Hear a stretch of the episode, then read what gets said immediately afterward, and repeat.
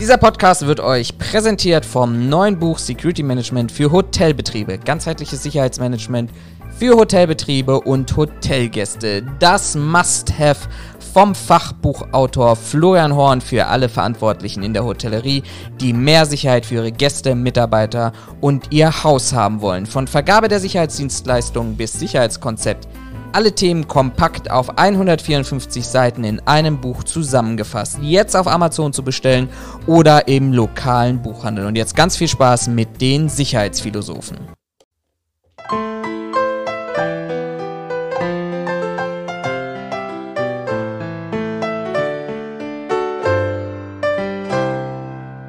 Die Sicherheitsphilosophen mit Florian und Raphael. Und da sind wir wieder, wenn auch, weil ich es verplant habe, einen Tag später als geplant, aber das kriegt ihr glücklicherweise nicht mit. Von daher guten Morgen, guten Mittag, guten Abend, wer auch immer gerade mit dabei ist und zu welcher Uhrzeit. Hallo auch an Florian. Hallo zusammen. Ich wollte dir diese Schande, diese Scham gar nicht hier jetzt öffentlich breit treten. Äh, ich wäre da tatsächlich persönlich selber drüber gegangen, aber es ist schön, dass du so offen positiv damit umgehst. Ach doch, ich versuche das jetzt immer mit äh, aggressiv nach vorne. Ich habe ähm, ich habe Florian gerade schon im Off noch erzählt. Wir haben ich habe auf Firma letzte Woche mussten wir äh, unsere Daten migrieren. Gehe ich nicht genauer drauf ein, aber ähm, wir mussten quasi auf auf äh, ein anderes System migrieren und weil äh, ich so unglaublich jung und technikaffin bin, darf ich das begleiten. Und ähm, da habe ich auch mitten in der Migration am, an dem einen Tag, bevor wir die nächste starten wollen, ist, ist mir dann auch ein Fehler passiert und ich habe einfach mal sämtliche Daten von dem einen Server gelöscht. Äh, da kam dann die eine Kollegin, die, ich sag mal, nicht ganz so technikaffin ist, aber das halt mitbegleitet, weil sie überall hin Kontakte hat, kam die so leicht aufgelöst mit einem panischen Blick auf mich zu, wahrscheinlich mit einem Puls jenseits der 180. Äh, die Daten sind weg, die Daten sind weg. Und dachte ich mir erst, ja, das ist doch Blödsinn, ihr habt bestimmt nur falsch geguckt und habe nachgeguckt und dann fiel mir auf, nee, die Daten sind wirklich weg. Äh, und mir war dann aber auch relativ schnell klar, woran es lag, nämlich, dass ich einfach äh, einen kleinen Fehler gemacht habe. Konnten die Daten auch wieder zurückholen, also alles gut. Äh, die Mitarbeiterin war dann halt so ein bisschen fertig an dem Tag. und äh, als wir dann das nächste große Meeting hatten, wo wir auch darüber gesprochen haben, habe ich dann auch gleich von vornherein gesagt, so ja, also wir sind auch nur Menschen, auch wir machen Fehler. Ich zum Beispiel, auch wenn ich so affin damit bin, ich habe einfach mal unsere ganzen Daten gelöscht. Keine Sorge, ich habe sie auch zurückgeholt, ich habe es gebaut, ich darf es kaputt machen, also von daher alles gut. Aber deswegen, ja, einfach aggressiv vorangehen, dann kann es dir keiner vorwerfen. Das äh, klingt so, als ob du so der einzelne, einzige Digital Native bei dir in deiner ähm, Firma oder deiner Abteilung bist. Kann es tatsächlich, ich kann es tatsächlich gar nicht genau so einschätzen, weil ich nicht mit jedem Kollegen ähm, so Kontakt habe, weil das sich aus den Arbeitswelten teilweise einfach überhaupt nicht ergibt. Also wir haben ja auch noch ein paar Leute, die machen bei uns zum Beispiel ähm, Qualität, mit denen habe ich nichts zu tun. Ne? Also weil die von meinem Kerngeschäft einfach zu weit weg sind. Da sind gerade jetzt zwei neue Kolleginnen gekommen. Ich habe keine Ahnung, wie äh, technikaffin die sind, muss ich ehrlich zugeben. Ähm, ein Kollege, der mit mir zusammen noch die Migration begleitet, der ist Technik, technisch jetzt auch nicht so unversiert, würde ich behaupten. Ähm, wie weit das Wissen da geht, weiß ich aber nicht. Der macht auf mich eigentlich einen Eindruck, dass wir so, ich würde mal sagen, ähnliches Level haben. Ähm, ansonsten habe ich sehr viele Kollegen, die sich zumindest mit diesem, äh, mit diesem ganzen System wenig bis gar nicht auseinandersetzen. Und ich glaube, da kommt dann eher dieses Problem her, dass sie gar nicht wissen, wie es funktioniert. Aber sag mal so, sichert mir einen Arbeitsplatz, ne? Ja, Generationsmanagement, ne? Das ist ein gute, ganz gutes Stichwort. Ähm, ich habe ja heute endlich mal die Lösung auf all meine Probleme gefunden. Die Antwort, nein, die Antwort, nicht die Lösung. Wir haben ja so oft darüber gesprochen. Ich habe heute tatsächlich beruflich bedingt im Rahmen eines Generations Management, Clash of Generations steht bei uns gerade ganz stark im Vordergrund, dieses Thema, äh, wie binden wir die unterschiedlichen Generationen, die so ein Unternehmen ja letztendlich hat, mit ein. Ähm, muss also Selbstbewertungsbogen machen und ich äh, war da tatsächlich über eine Antwort gestolpert, die äh, ein Bruchteil von der ganzen Seite einer Bewertung war, aber ähm, diese Antwort war, ihre Frageexzesse werden oft missverstanden als fehlende Wertschätzung für die Leistung anderer und zeigen doch eher das Bedürfnis, bestehende Abläufe zu verbessern und zu optimieren. Und manchmal sind ja solche Selbsttests gar nicht so schlecht, ähm, die mal sich ab und zu mal zu reflektieren. Ich meine, nicht, nicht umsonst sprechen wir praktisch in, auch in der Vorbereitung zur Sachkundeprüfung über blinde Flecken und Johari-Fenster und sonst alles, was da so drin ist.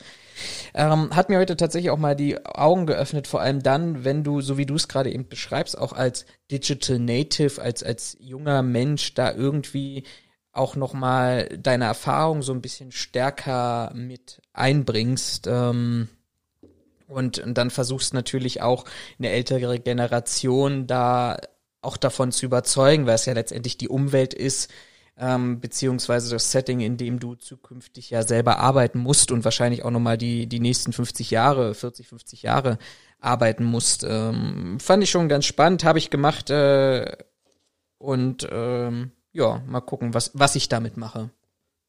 Tatsächlich muss ich die Leute gar nicht davon überzeugen, dass sie damit arbeiten, ähm, weil sie haben einfach keine Alternative. Das also ist immer unsere, gut. Personalmanagement, Lehre Nummer eins, stelle die Leute nicht vor Alternativen, zwingen sie also zum Arbeiten. Das, der, der Witz an der Sache, also es kommt ja nicht von mir, ne? Also ich habe mir das, das ja, ich habe mir das ja nicht ausgedacht, sondern ähm, die IT-Abteilung kam um die Ecke, meint ja übrigens am Ende des Jahres schalten wir die Laufwerke ab, also seht zu, dass ihr es umgezogen bekommt ähm, wo dann halt erstmal so leichte Panik aufkam. Ähm, und es hieß ja, das könnt ihr aber nicht machen. Doch, können wir, machen wir auch. Also irgendwer scheint wirklich dahinter zu stehen. Ähm, und als es dann hieß, ja gut, dann müssen unsere Daten halt entsprechend umgezogen werden, sagte die IT einfach nur, ja, das müsst aber ihr machen, das machen nicht wir, sondern das sind ja eure Daten, nicht unsere so. So ging dieses ganze, dieses ganze Chaos los. Ähm, dann haben sie halt drei Leute beim Bereich benannt, die sich darum kümmern sollen. Ich war halt einer davon, ähm, musste mich dementsprechend ein bisschen damit auseinandersetzen.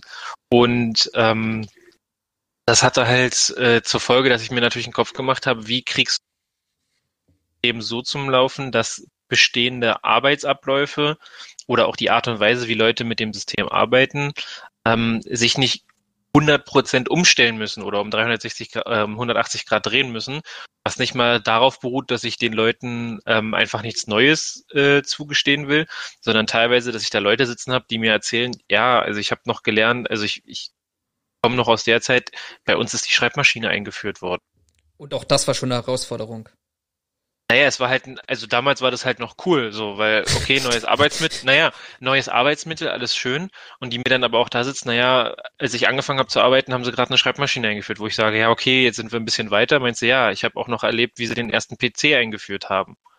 Da hast du halt nicht groß Texte geschrieben und hier super gebaute Grafiken und etc. gehabt, sondern da hast du mehr oder weniger auf äh, grüne Zahlen auf schwarzem Hintergrund äh, gestiert und hast, weiß ich nicht, drei Befehle eingetippt, so nach dem Motto.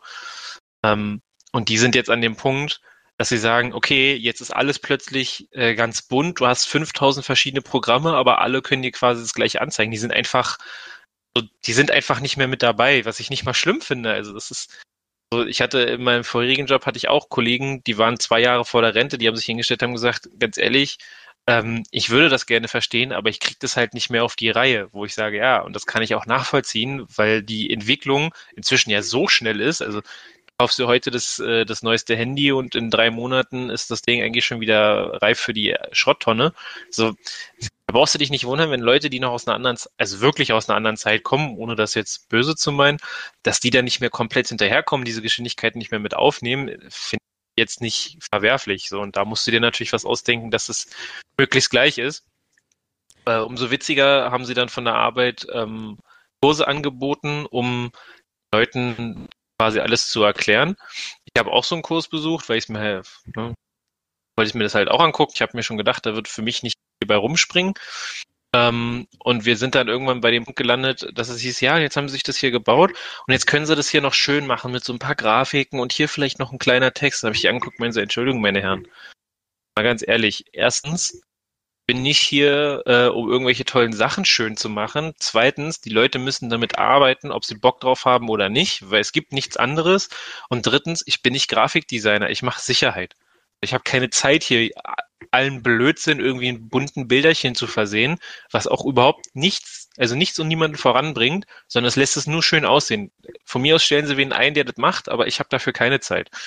Haben die mich natürlich doof angeguckt, aber es ist halt so, nämlich heute ist es auch so, die Leute kommen zu mir und sagen, ey, kannst du mir das mal bitte erklären, weil ich weiß nicht, wie das funktioniert. Ja, genau, aber So, jetzt haben sie keine andere Wahl mehr. Sie müssen sich jetzt damit und, äh, auseinandersetzen. Das ist aber hilf mir, mal auf die, hilf mir mal auf die Sprünge. Ist es nicht eigentlich die Generation, die eigentlich den absoluten Fortschritt, also gedanklichen, nicht Fortschritt, sondern Vorsprung haben müsste, weil sie ja praktisch ähm, erwachsen waren oder ihr damit aufgewachsen sind, eigentlich die letzten 20 Jahre mit der Entwicklung, also eigentlich verstehen müssten, wie funktionieren Rechner, wie funktionieren Systeme, wie funktionieren Netzwerke, weil sie ja nicht wie vielleicht diejenigen, die 2000 geboren sind, in eine Welt reingeschmissen wurde, wo es existierte und ich nur noch Anwender bin, sondern eigentlich die ganze Entwicklung mitgemacht haben von oh, jetzt kommt der erste PC raus, also ich sag mal, oh, die erste Schreibmaschine, dann der erste PC, das erste Telefon, ich steige beim Fernsehen von Kabel auf digital um, müssten die nicht eigentlich dir einen Vorsprung haben? Oder was haben die eigentlich die letzten 20 Jahre gemacht? Ähm, kann ich dir tatsächlich gar nicht so genau beantworten, aber ich glaube, ähm, das ist auch wieder so ein Ding, zwischen, ähm, zwischen analoger Technik und digitaler Technik.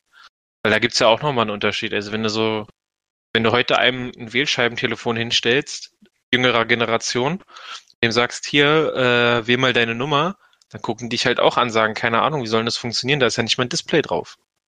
So. Und ich glaube, die haben halt einfach so die Veränderungen bis zum gewissen Grad irgendwann lassen deine Fähigkeiten auch einfach nach, ob wir das jetzt wahrhaben wollen oder nicht. Vor allem, weil du ja von einem jungen Menschen gesprochen hast. Also ich werde dieses Jahr noch 30. Ist jetzt auch nicht mehr so jung in meinen Augen. So, ähm, und ich glaube, es hat halt so ein bisschen was damit zu tun, wofür du dich halt auch interessierst. Wenn du halt jemand bist, der gerne, weiß ich nicht, seinen Garten pflegt, dann interessiert dich Technik grundsätzlich nicht. Ich glaube, dann wirst du halt irgendwann in gewisser Art und Weise abgehangen. Und ob du dann äh, da wieder zurückfindest oder nicht, ist halt am bestimmten Punkt schwer. So, also als Beispiel, wenn halt Wahlscheibentelefon so das letzte ist, was du mitgenommen hast, bevor du in, ganz überspitzt gesagt, 20 Jahre Isolation gegangen bist, weil dein Garten war viel cooler. Ja, wie gesagt, ist jetzt überspitzt dargestellt. Äh, und du kommst zurück und man hält dir quasi einen Fernseher in, äh, hin, der Fernseher ist aber gerade mal so groß, dass du äh, den in der Hand halten kannst und kannst in der Tasche verschwinden lassen. Aber das Ding kann jetzt alles, was alle deine Geräte zu Hause auch können, nur dass du ein Gerät hast. Kann ich mir schon vorstellen, dass der eine oder andere da so leicht überfordert ist, wenn er das so kriegt. Und ja. ich glaube, das ist halt so, also ich glaube, so lässt sich das, glaube ich, am ehesten vergleichen. Also gerade so in jungen Jahren, okay, W-Scheibentelefon, voll cool, endlich kann man telefonieren. Gut, dann gab's Tastentelefon. Oh, krass, ist noch viel geiler. So, die Schreibmaschine funktioniert inzwischen auch elektrisch. Ich muss da nicht mehr äh, jedes, nach allen, weiß ich nicht, 25 Buchstaben muss ich das Ding nicht zurückstellen, sondern das macht die Maschine jetzt alleine. Ach krass, guck mal, es gibt sogar Drucker. Ach, guck mal, jetzt gibt's sogar einen leichten PC. Und aus dem, also von, von der Technik selber, also von dem PC her, hat sich ja jetzt nicht viel verändert klar, es gibt SSD, ist jetzt HDD und so weiter, ähm, immer schnellere Prozessoren. Ich glaube, das ist nicht mal das Problem. Die Problematik, die sich jetzt ergibt, ist, äh, früher gab es ein Telefon, dann gab es ein Handy, dann gab es ein Smartphone, dann gab es weißt du, die Schreibmaschine, es gab eine elektrische Schreibmaschine, mhm. es gab einen Computer mit getrennt unten Tower, oben äh, Bildschirm. Inzwischen hast du ja auch einen Laptop, der alles macht. Und ich glaube, dann ging es nämlich los mit dieser Veränderung von, okay, wir ändern jetzt nicht mehr die Hardware, sondern wir fangen jetzt an, die Software anzupassen, also sie schneller zu machen, sie, sie miteinander, miteinander zu verknüpfen etc.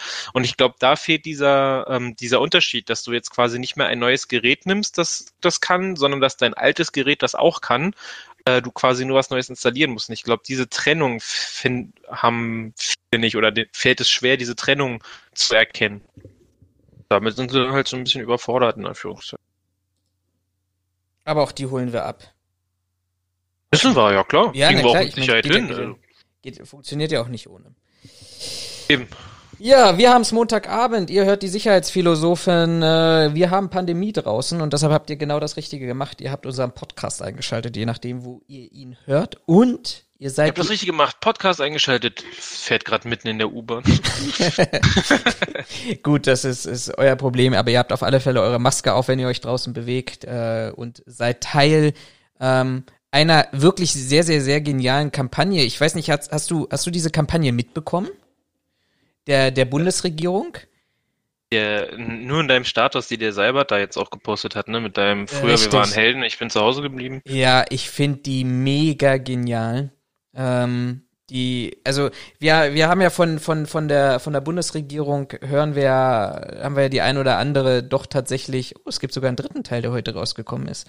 Ähm, wir haben von der Bundesregierung hören wir ja das ein oder andere Mal ja so wunderbare, tolle Kampagnen, die, naja, ich sag mal, ein bisschen unglücklich sind. Ich erinnere da an die letzte Pflegehelden-Kampagne, die wir irgendwie auf YouTube hatten, die irgendwie aber komplett daneben gegangen ist, also jeder, der da drin war. Ich würde mal versuchen, wollen wir die mal kurz einspielen? Wir sind ja so modern mit der Technik hier, Digital Natives da vor allem, ähm, ob wir zumindest mal den. Ton reinhören könnten. Ich glaube, das war im Winter 2020, als das ganze Land auf uns schaute. Hörst du das? Ich war gerade 22 geworden. Dann hören's jetzt nur unsere Zuhörer. Als die zweite Welle kam. 22. Diesem Alter will man doch feiern. Studieren, jemanden kennenlernen als sowas oder mit Freunden einen trinken gehen. Doch das Schicksal Naja, okay. Also sehr, sehr, sehr, sehr, sehr genial. Ich habe jetzt mal die ersten 26 Sekunden angespielt. Wirklich eine, eine, ich finde sie ganz toll in, in drei Akten. Ähm, drei Akten jetzt, vielleicht kommt ja noch ein vierter Akt oder ein fünfter Akt, keine Ahnung. Ähm, aber mal tatsächlich gut so ein bisschen diesen Helden-Epos erlebt. Ähm, aber natürlich auch die ganz eindeutige Botschaft. Bleibt zu Hause, haltet euch an die Abstandsregeln, damit wir alle zusammen zumindest, also nicht zusammen Weihnachten feiern, ich möchte auch nicht mit jedem Weihnachten feiern, aber zumindestens äh, mit denjenigen, mit denen wir wollen, ähm, Weihnachten feiern können. Ich finde die Kampagne tatsächlich nicht schlecht. Witzigerweise habe ich aber auch Kollegen gehabt, die schon gesagt haben, naja, also wenn der Shutdown jetzt bis Weihnachten bleibt, ja, da muss ich wenigstens nicht alle von der Familie treffen. Also so schlecht ist es jetzt eigentlich auch nicht. Hab ich auch gehört, ja. Wo ich mir dann so dachte, Herrschaften, also ihr habt wirklich ein Problem, euren Leuten zu sagen, sorry, aber ich habe dieses Jahr einfach keine Lust, zu euch zu kommen. Ich denke, da müsst ihr jetzt wirklich eine Pandemie oder einen Shutdown benutzen, um den Leuten zu sagen, hey, wir können leider nicht rumkommen.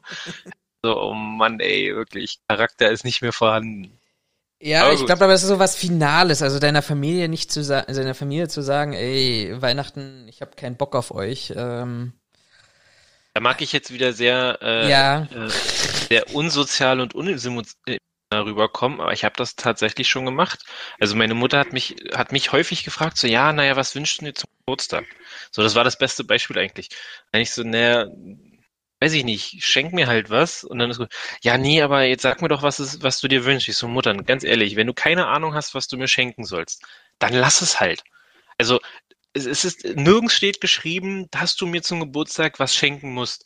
Und wenn dir nichts einfällt, wenn du sagst, hey, das könnte er vielleicht gebrauchen, und ich meine, ich bin ja jetzt nicht selten bei meiner Mutter, ähm, mindestens einmal die Woche. Und wenn dir partout nichts einfällt von dem, was ich dir erzählt habe, oder so von dem, was du von meiner Arbeit oder sonst irgendwo mitbekommst, wo du sagst, so, hey, das, da habe ich das Gefühl, das, das könnte das sein, wo- worüber er sich freut, dann lass es einfach weg. Es geht beim Geburtstag ja nicht darum, dass du mir was schenkst auf Krampf, weil du der Meinung bist, ich muss mir jetzt was schenken lassen oder sowas, sondern es geht ja eigentlich um was ganz anderes, sondern man lebt, man, man ist jetzt so und so viele Jahre auf der Erde und man sollte sich dem mehr oder weniger so ein bisschen gewahr werden. Äh, aber es geht ja nicht per se darum, wir müssen uns jetzt hier aufs Blut raus beschenken. Ja, hast ja eigentlich recht, aber was wünschst du dir jetzt eigentlich? Und dann dachte ich mir auch so, ja, ey, Herrschaften. So. Also ich bin der Meinung, gerade Familie und Freunde müsste man so ehrlich sein können zu sagen, ey Jungs, nee, ich habe keinen Bock euch zu sehen. So, sorry, nächstes Jahr wieder oder zur Silvester oder was weiß ich. Aber da bin ich wieder der unsoziale, unemotionale Typ, der ja, so wie du es gestern Abend eben auch gemacht hast. Man kann auch ohne Worten sagen, dass man den anderen nicht sehen möchte. das habe ich, das stimmt ja gar nicht. Ich hatte anderweitige Verpflichtungen, denen ich nachgehen musste. Das, das stimmt, die sind auch hübscher als ich. Aber gut. Ähm, Wo, wobei das, wobei das gar nicht stimmt. Also sie hätte mich ja durchaus äh, aufnehmen lassen, aber ich muss zugeben, ich hatte gestern Abend dann keine Lust. diese Spontanität. Diese ein Wochen geplante Spontanität. Ich Ja, verstehe ja, es. ich hatte spont naja, ich hatte spontan keine Lust, das ist schon nicht ganz unrichtig. Es ist, wie es ist. Ähm, Trotzdem sind wir hier, wa? trotzdem sind wir hier. Wir haben keine andere Wahl. Unsere Verträge ähm, verpflichten uns dazu, alle zwei bis vier Wochen einen Podcast aufzunehmen. Ja, die letzte, die letzte Folge kam echt, echt spät, oder ist das immer noch nur in meinem Gefühl? Nein, nein, nein, die ist auch echt spät. Wir, wir, wir schlampen da tatsächlich etwas. Ich guck mal parallel nach. Äh, Ich wollte gerade sagen, es liegt an der Pandemie, dass wir jetzt so schlampen. ja, weil wir mehr zu tun haben durch die Pandemie. Genau. So und nicht anders. Richtig, weil wir versuchen gerade die Welt zu retten. Ja, ich sag mal so, also vier Wochen haben wir diesmal nicht erreicht, aber drei Ja, sind drei schon drin. müssten wir hatten, ja, Ja. genau. Ups. Naja, aber das haben wir ja von vornherein gesagt. Äh, wir wollen Qualität statt Quantität haben und äh, nichtsdestotrotz bereiten wir uns trotzdem nicht vor. Außer, hahaha, gute Überleitung. Seit Jahren will ich fast behaupten, weil anderthalb Jahre sind wir jetzt inzwischen auf Sendung, versprochen und jetzt tatsächlich an diesem Wochenende endlich mal gemacht. Wir haben einen Jingle zur Einleitung unserer Quickies. Uh. Du hast ihn auch noch nicht gehört? Nee, ich kenne ihn auch noch nicht jetzt. Vor allen Dingen, Florian sagte mir schon, wir haben einen Jingle, ich spiele ihn dir aber erst in der Aufnahme vor, damit wir deine, äh, deine, Neutrale. unverblümte, Re deine unverblümte Reaktion darauf bekommen. Ich dachte mir nur, ach du Scheiße. Ich bin gespannt, was du sagst und ich würde sagen, Jingle ab.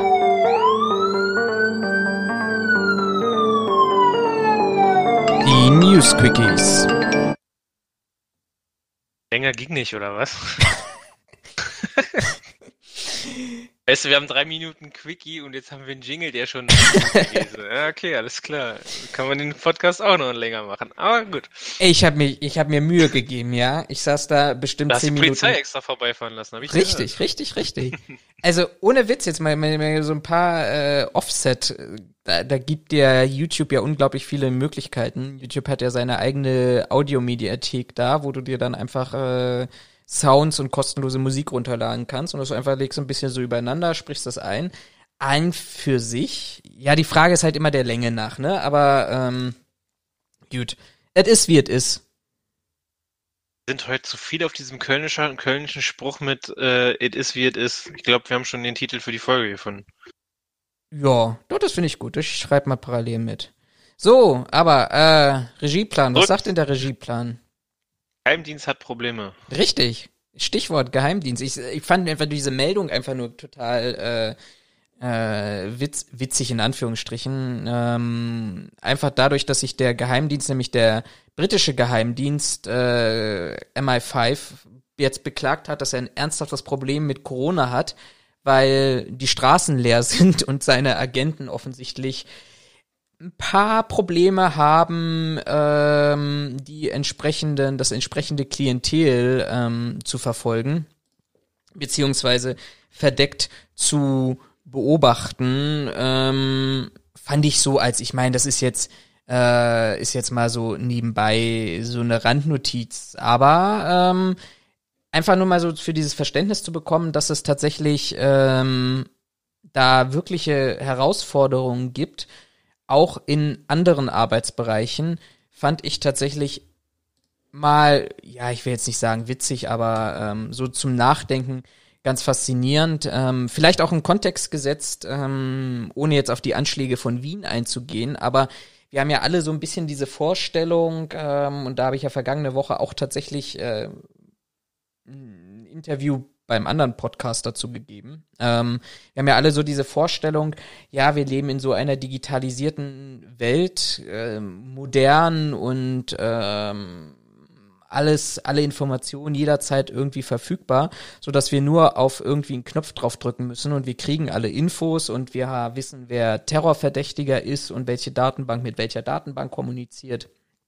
Ähm, es ist aber tatsächlich offensichtlich in der Realität nicht so. Das beweisen so kleine Sachen wie, ähm, was so mein Themenschwerpunkt ist, in meinem zweiten beruflichen Standbein, wo es darum geht, Medienbeobachtung, dass du eben natürlich kein frei wirtschaftliches System hast, wo ich auf den Knopf drücke und alle Medien zu einem bestimmten Thema äh, bekomme, sondern ich mich da wirklich intensiv damit auseinandersetzen muss. Aber das zeigt da auch so die, die, die Auswertung des Wien-Attentats von, ich glaube, das ist ja sogar jetzt inzwischen sogar fast zwei Wochen her, wo im Nachhinein gesagt wird, na ja, man fordert immer stärkere und härtere Gesetzgebung nach Terroranschlägen, aber man nutzt eigentlich die technischen Möglichkeiten überhaupt gar nicht aus, die man derzeit schon hat. Irgendwie Europa diskutiert ja diese Woche darüber, ob man nicht die Ende-zu-Ende-Verschlüsselung bei Messenger-Diensten ähm, verbieten sollte.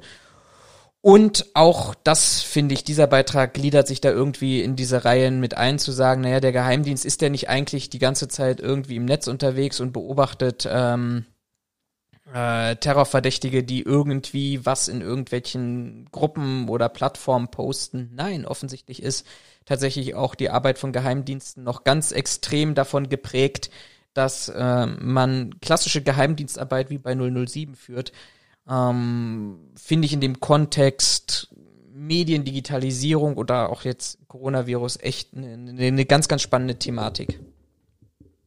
Ja, wobei ich, also gerade dein, dein letztes Beispiel mit Verbieten von Ende-zu-Ende-Verschlüsselung, machst du dich mit, als Staat mit natürlich jetzt nicht unbedingt, also also ich kann, ich kann den Hintergrund verstehen, weil es für die sonst halt einfach schwer wird. Aber sich hinzustellen, zu sagen, hm, ja, es geht keiner mehr raus, na, wir müssen uns jetzt mal was überlegen, ja, okay, dann verbiete ich jetzt halt die Ende-zu-Ende-Verschlüsselung. Ja, also ah. ja, es, ma es macht es macht halt keinen Sinn, aber ich guck mal, ob ich das gerade finde parallel bei mir.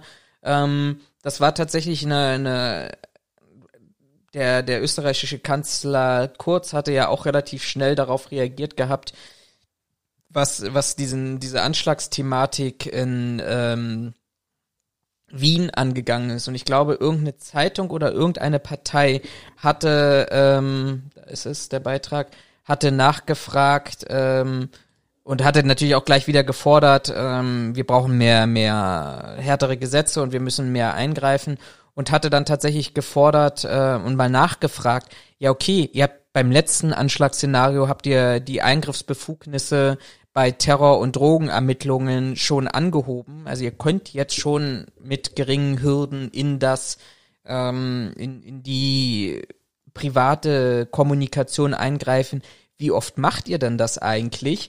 Und ähm, bei den besonderen Ermittlungsmaßnahmen, ach so, das war keine Anfrage, sondern ein Bericht des Justizministeriums, wurden in 2010, in 2019 nur in zehn Fällen ein großer Sperr- und Lauschangriff angefordert optische Überwachung, sowas wie Videofallen beispielsweise, in 161 Fällen angeordnet, in 68 Fällen tatsächlich nur erfolgreich umgesetzt. Und dieses ganze Thema automationsunterstützten Datenabgleich, also Rasterfahndung im Netz, ist in keinem einzigen Fall angeordnet worden. Also alles so Themen, wo du sagst, okay, ihr habt höhere Eingriffsbefugnisse, ihr wollt noch mehr, aber vielleicht könnt ihr euch erstmal damit beschäftigen, die Mittel, die ihr überhaupt habt, vielleicht auch erstmal gezielt und konsequent zum Einsatz zu bringen.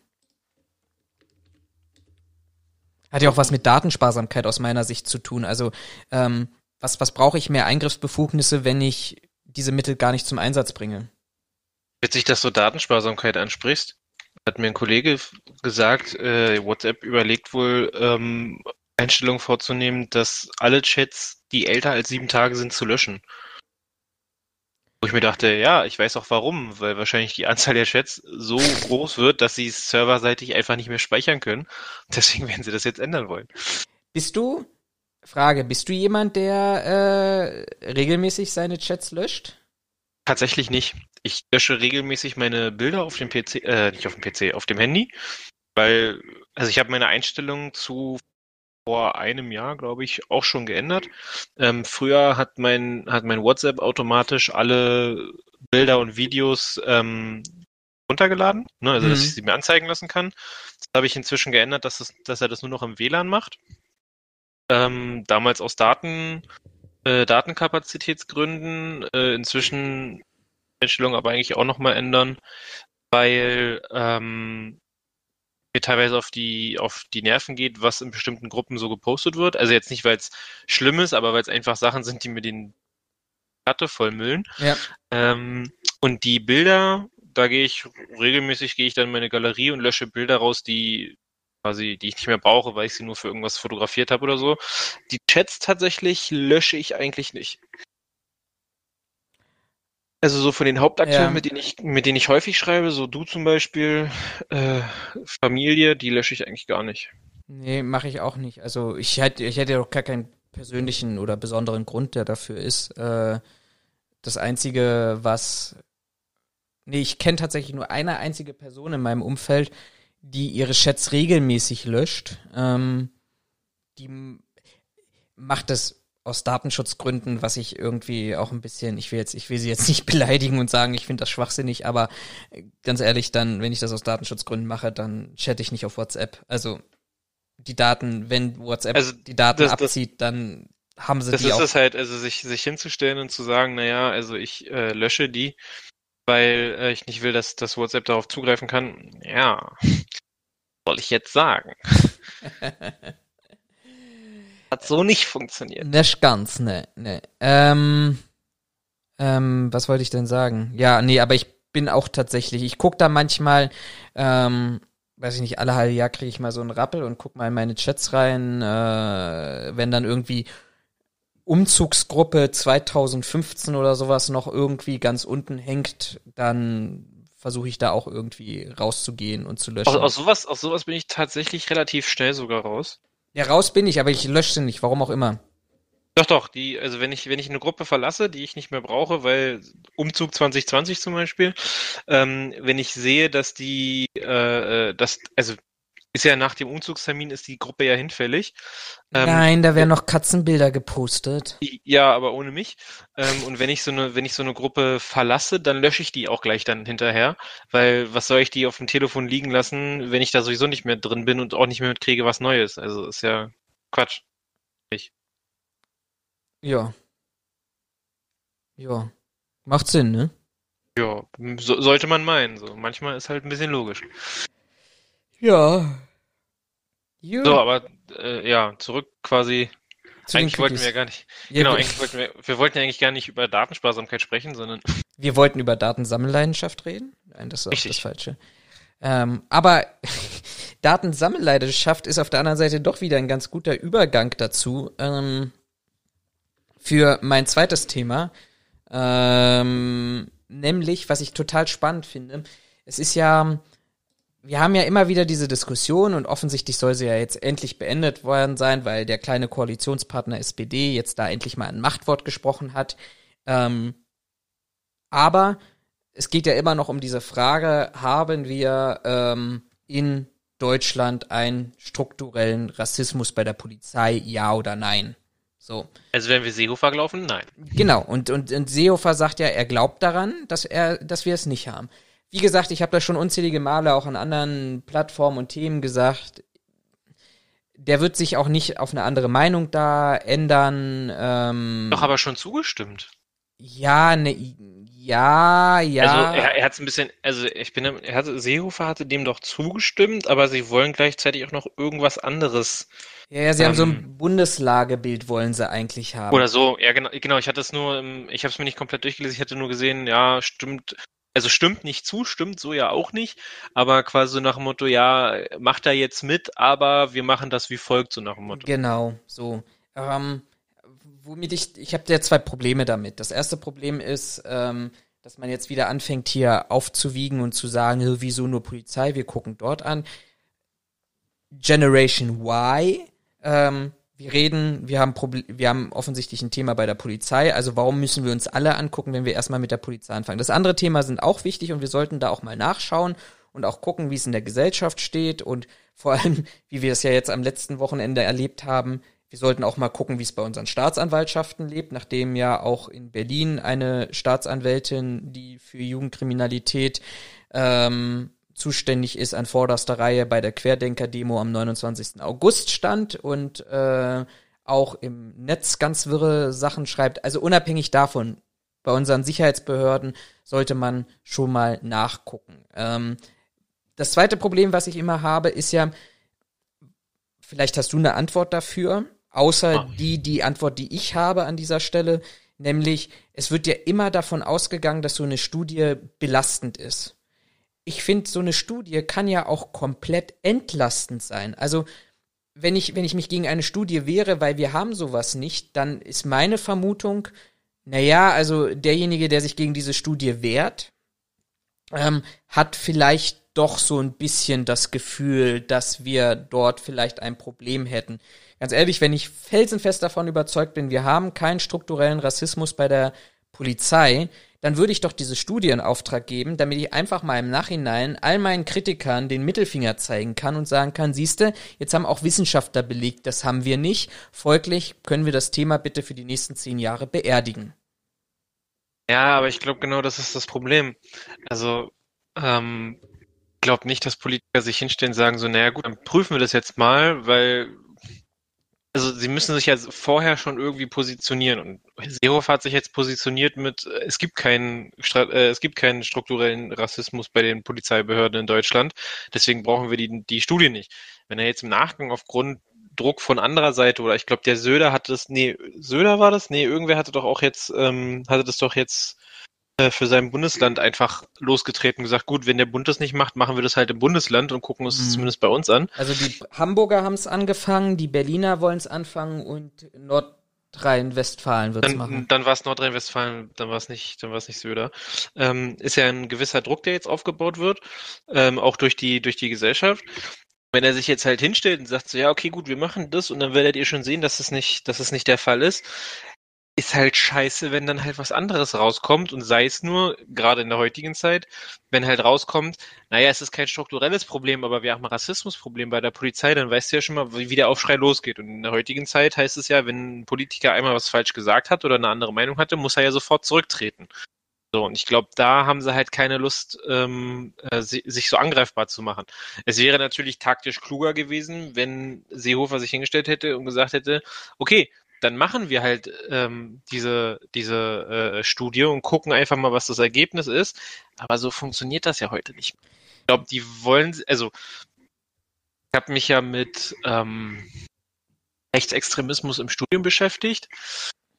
Da gab es auch so äh, Anschlagsserien schon in den 80er Jahren, wenn ich mich nicht irre. Ähm, und da hat man auch immer gesagt, es gibt keinen kein, äh, Rechtsextremismus oder es gibt keinen kein Rassismus, ähm, beziehungsweise wirklich Rechtsextremismus.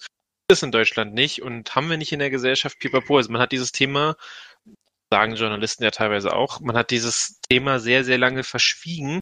Und ich glaube, man hat so ein bisschen Angst davor, sich einfach einzugestehen, zu sagen, ja, okay, wir haben uns offensichtlich geirrt, wir müssen das Thema jetzt angehen. Und ich glaube, daher kommt halt auch diese Haltung. So, ich meine, einem Drosten wirft man vor, ey, der hat seine Meinung geändert, na, der hüpft ja nur von Seite zu Seite. Nein, also er hat Erkenntnisse bekommen, hat gesagt, alles klar, unsere bisherige Annahme stimmt so nicht, wir müssen sie mhm. anpassen. Dafür kritisiert man ihn. Auf der anderen Seite kritisiert man Seehofer dafür, wenn er sagt, nein, es gibt keinen Rechtsextremismus und alle sagen, ja, aber das sehen ja sogar wir, warum siehst du das nicht? Also was willst du machen? Egal wie du das machst, am Ende bist du der Arsch. So, das ist halt. Und du darfst natürlich eine Sache nicht vergessen. Wir haben nächstes Jahr Bundestagswahl und die Wählerschaft rund um die Polizei ist ja auch enorm groß. Also wenn du mal sagst, du hast roundabout, was, was sagen wir immer wieder, wir haben ja ungefähr genauso viele Polizeibeamte wie Sicherheitskräfte, private Sicherheitskräfte in Deutschland, ein bisschen mehr Polizeibeamte mit allen Angehörigen. Also wenn wir sagen 270.000 Polizeiangehörige in Deutschland plus deren familiären Angehörigkeit, wo du sagst im Durchschnitt vielleicht zwei Personen, die dort wählen darf, das ist eine halbe Million Wählerstimmen, die du natürlich auch versuchen musst, nicht vorm Kopf zu schlagen, indem du sagst, ja, wir machen jetzt mal diese Studie und da bist du ja genau an dem Punkt, was du vorne ran gesagt hast. Der, der Wähler, der Mensch unterscheidet doch gar nicht mehr dazwischen zwischen, okay, da macht jemand etwas, weil wir wirklich ein ernsthaftes Problem vielleicht haben oder er hat neue Erkenntnisse oder er möchte uns entlasten, sondern die Leute denken ja in ihrem kleinstirnigen Geist, naja, also wenn er diese Studie macht, dann hat er uns ja letztendlich da schon vorverurteilt und wir dürfen ja nicht vergessen, die Polizeigewerkschaften, ob es GDP ist oder äh, deutsche Polizeigewerkschaft oder wer sich da noch rumtunnelt, wobei, Klammer auf, interessanterweise auch hat man offensichtlich, ich will jetzt niemand selber da vor den Kopf stoßen, aber wenn ich dran denke, der Bund deutscher Kriminalbeamte, der fordert ja als eine der wenigen Gewerkschaften bei der Polizei genau diese Studie, um eben auch zu gucken, was haben wir denn da für ein Problem. Da könnte man wieder sagen, naja, Kriminalpolizisten sind anders ausgebildet, die haben vielleicht eine wissenschaftlichere Herangehensweise, die sind ein bisschen mehr open-minded als vielleicht der einzelne Schutzpolizist. Ähm, aber das ist natürlich ein Thema, womit ich mich auch als Politiker, glaube ich, schon ganz gewaltig verbrennen kann. Ja, also ich habe gerade mal nachgeguckt, laut ähm, das Ah, wo ist meine Maus? Da ist meine Maus. Äh, laut Bundeszentrale für politische Bildung Stand 2019 ähm, gibt es ungefähr 250.000 Polizisten. Okay. So ungefähr. Also Was das ist jetzt nicht nur, ähm, ja, naja, normal, also Anführungszeichen, ein normaler Polizist ist ja auch verbeamtet. Richtig. Was für, von was für einem Polizisten redest du sonst? Ja, auch angestellte Polizei oder Angestellte im Polizeivollzugsdienst. Wenn- Bei mir ist immer, ich hab immer Angestellte im Polizeivolkszug keine, äh, keine, oder nee, Angestellte bei der Polizei sind keine Polizisten beziehungsweise keine Beamten oder ja, keine Beamten im Vollzugsdienst.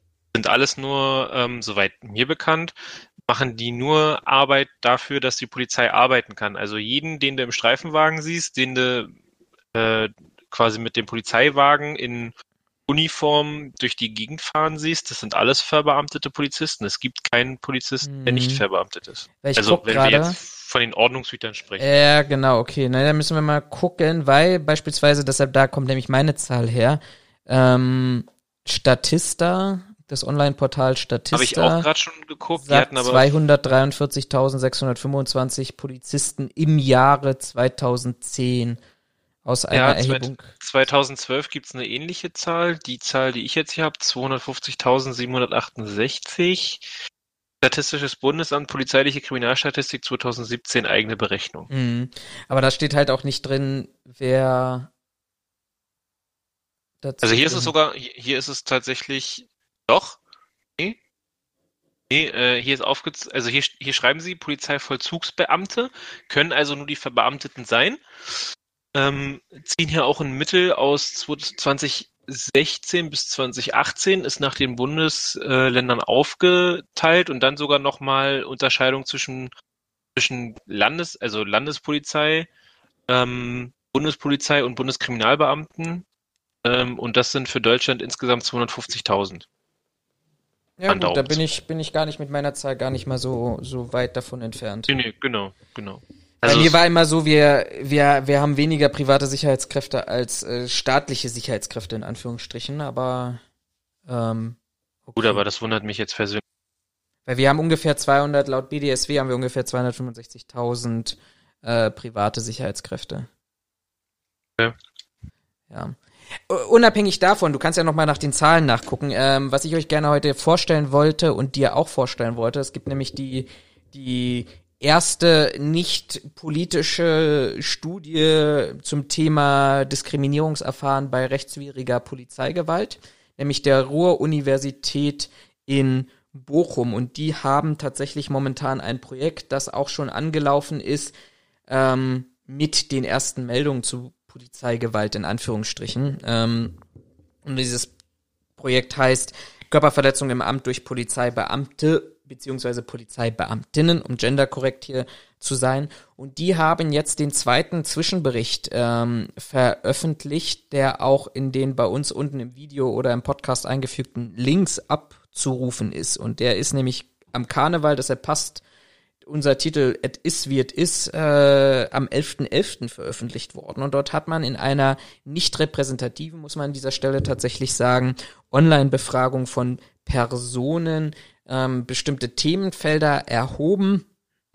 Ähm, und zwar bei Personen, die nach eigener Erfahrung polizeiliche Gewalt bereits in ihrem Leben erlebt haben. Ähm, das birgt natürlich an der, auf der einen oder anderen Stelle ähm, Risiken. Das kann man gar nicht, also deshalb kannst du die Studie nicht pauschalisieren, aber diese Risiken werden auch von dieser Studie offen angesprochen.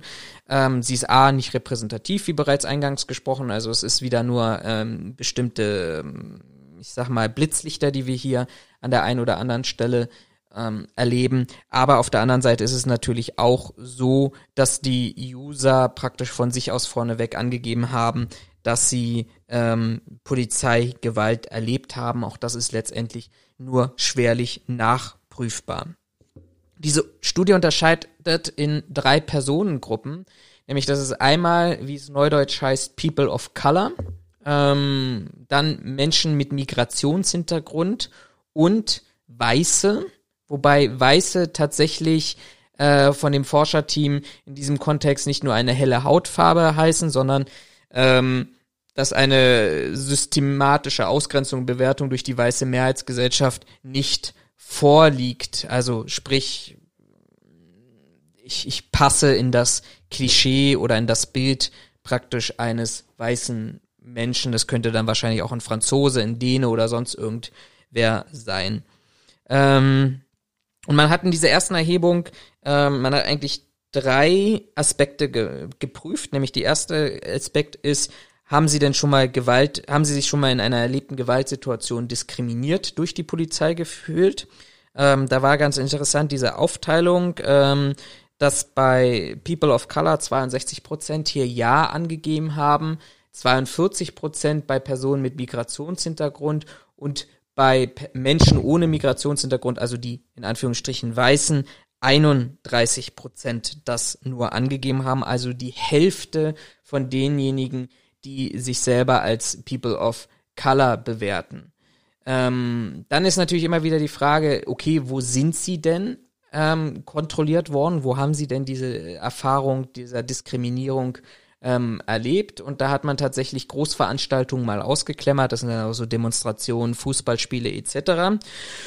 Und da hat man gesagt, auch hier hat man wieder die Hälfte zwischen People of Color und Weiße, nämlich People of Color haben gesagt, naja, Kontakt, dieser diskriminierende Kontakt war bei 28 Prozent außerhalb äh, von Großveranstaltungen, bei Personen mit Migrationshintergrund bei 22 Prozent und bei Weißen dann nur noch bei äh, 14 Prozent, wobei tatsächlich Migration, Personen mit Migrationshintergrund und People of Color ähm, von stärkeren psychischen Folgen nach dieser Situation gesprochen haben.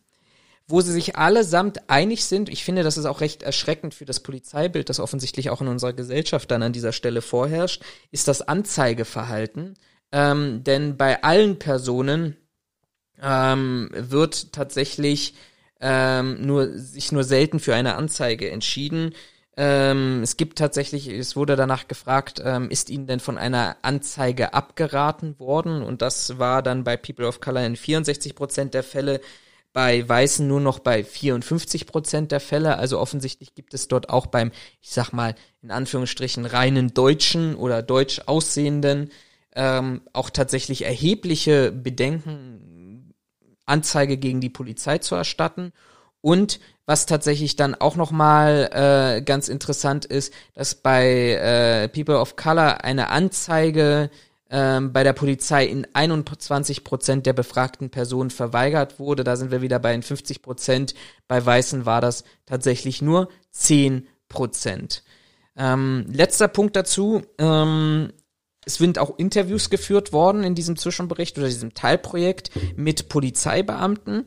Und dort kam ganz deutlich raus, dass die zuvor beschriebenen Aspekte durch die Polizei nicht als rassistisch oder diskriminierende Ungleichbehandlung wahrgenommen werden, sondern man beruft sich in diesen Interviews oder mit den, mit den geführten Interviews mit den Polizeibeamten oder die Polizeibeamte berufen sich auf eben den Arbeitsalltag, auf Erfahrungswissen, ähm, auf stereotypische Handlungsweisen, dass man sich gegenüber der Polizei tatsächlich ähm, ähm, inkorrekter verhält, sodass dann gewisse Maßnahmen ähm, folgen müssen. Ähm, und das Forscherteam, und das kann tatsächlich ganz, es sind zwei Aussagen, die ganz interessant sind. Ähm, einmal als in Form des Zitates, die Wissenschaftler weisen auch darauf hin, dass solche Stereotype den Beamtinnen und Beamten nicht unbedingt bewusst sein müssen. Das ist der erste Punkt. Und der zweite Aspekt, der tatsächlich aber genauso deutlich ähm, formuliert wurde, ähm, ist, dass ähm, die Benachteiligung von People of Color und Personen mit Migrationshintergrund nicht alleine ein individuelles Problem einzelner Polizeibeamtinnen und Polizeibeamten darstellt. Es handelt sich ebenso um ein strukturelles, strukturelles Problem polizeilicher Praxis. Also aus dieser nicht repräsentativen ähm, Fallstudie mit auf Basis wissenschaftlicher Erkenntnisse und Erhebungen und Methodik, die dann auch am Ende nochmal beschrieben wird und noch ausführlicher im Zwischenbericht beschrieben wird, finde ich ganz interessant die Ableitung, die man an dieser Stelle machen könnte und die Notwendigkeit, so wie wir es ja auch eingangs gesagt haben, um genau dieses Problem zu erheben, weil ich glaube, das können wir auch nicht oft genug betonen. Ich glaube, keiner von uns geht davon aus, dass das polizeiliche Handeln ähm, wirklich im Kern immer strukturell rassistisch ist und gewollt verletzend und gewollt diskriminierend ist, sondern es sind einfach Handlungsweisen, die vielleicht auch in eine moderne Welt nicht mehr hineingehören, denen man aber einfach, bevor man ihnen begegnen kann, einfach auch damit anfangen müsste, ähm, diese, diese Handlungsweisen auch vielleicht einmal zu erheben, um dann zu gucken, wie man das in eine moderne Polizeiarbeit überführen kann. Ja, finde ich aber tatsächlich schwierig.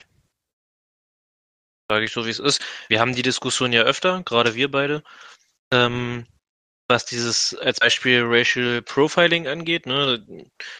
Läuft, weiß ich nicht. Ich glaube, in Deutschland ist es weniger ein Problem mit Schwarzen und Weißen. Ich glaube, das ist das Problem gibt es mit Sicherheit auch, will ich auch nicht kleinreden, aber ich glaube, das ist vorrangig ein Problem der Amerikaner, was da nicht mal unbedingt auf die, äh, auf die, wie das, auf die Hoheit der weißen Rasse schieben würde, sondern eher einfach auf deren, äh, deren Geschichte mit den Sklaven und dass einige Menschen da offensichtlich die, also noch nicht weitergekommen sind in der Geschichte.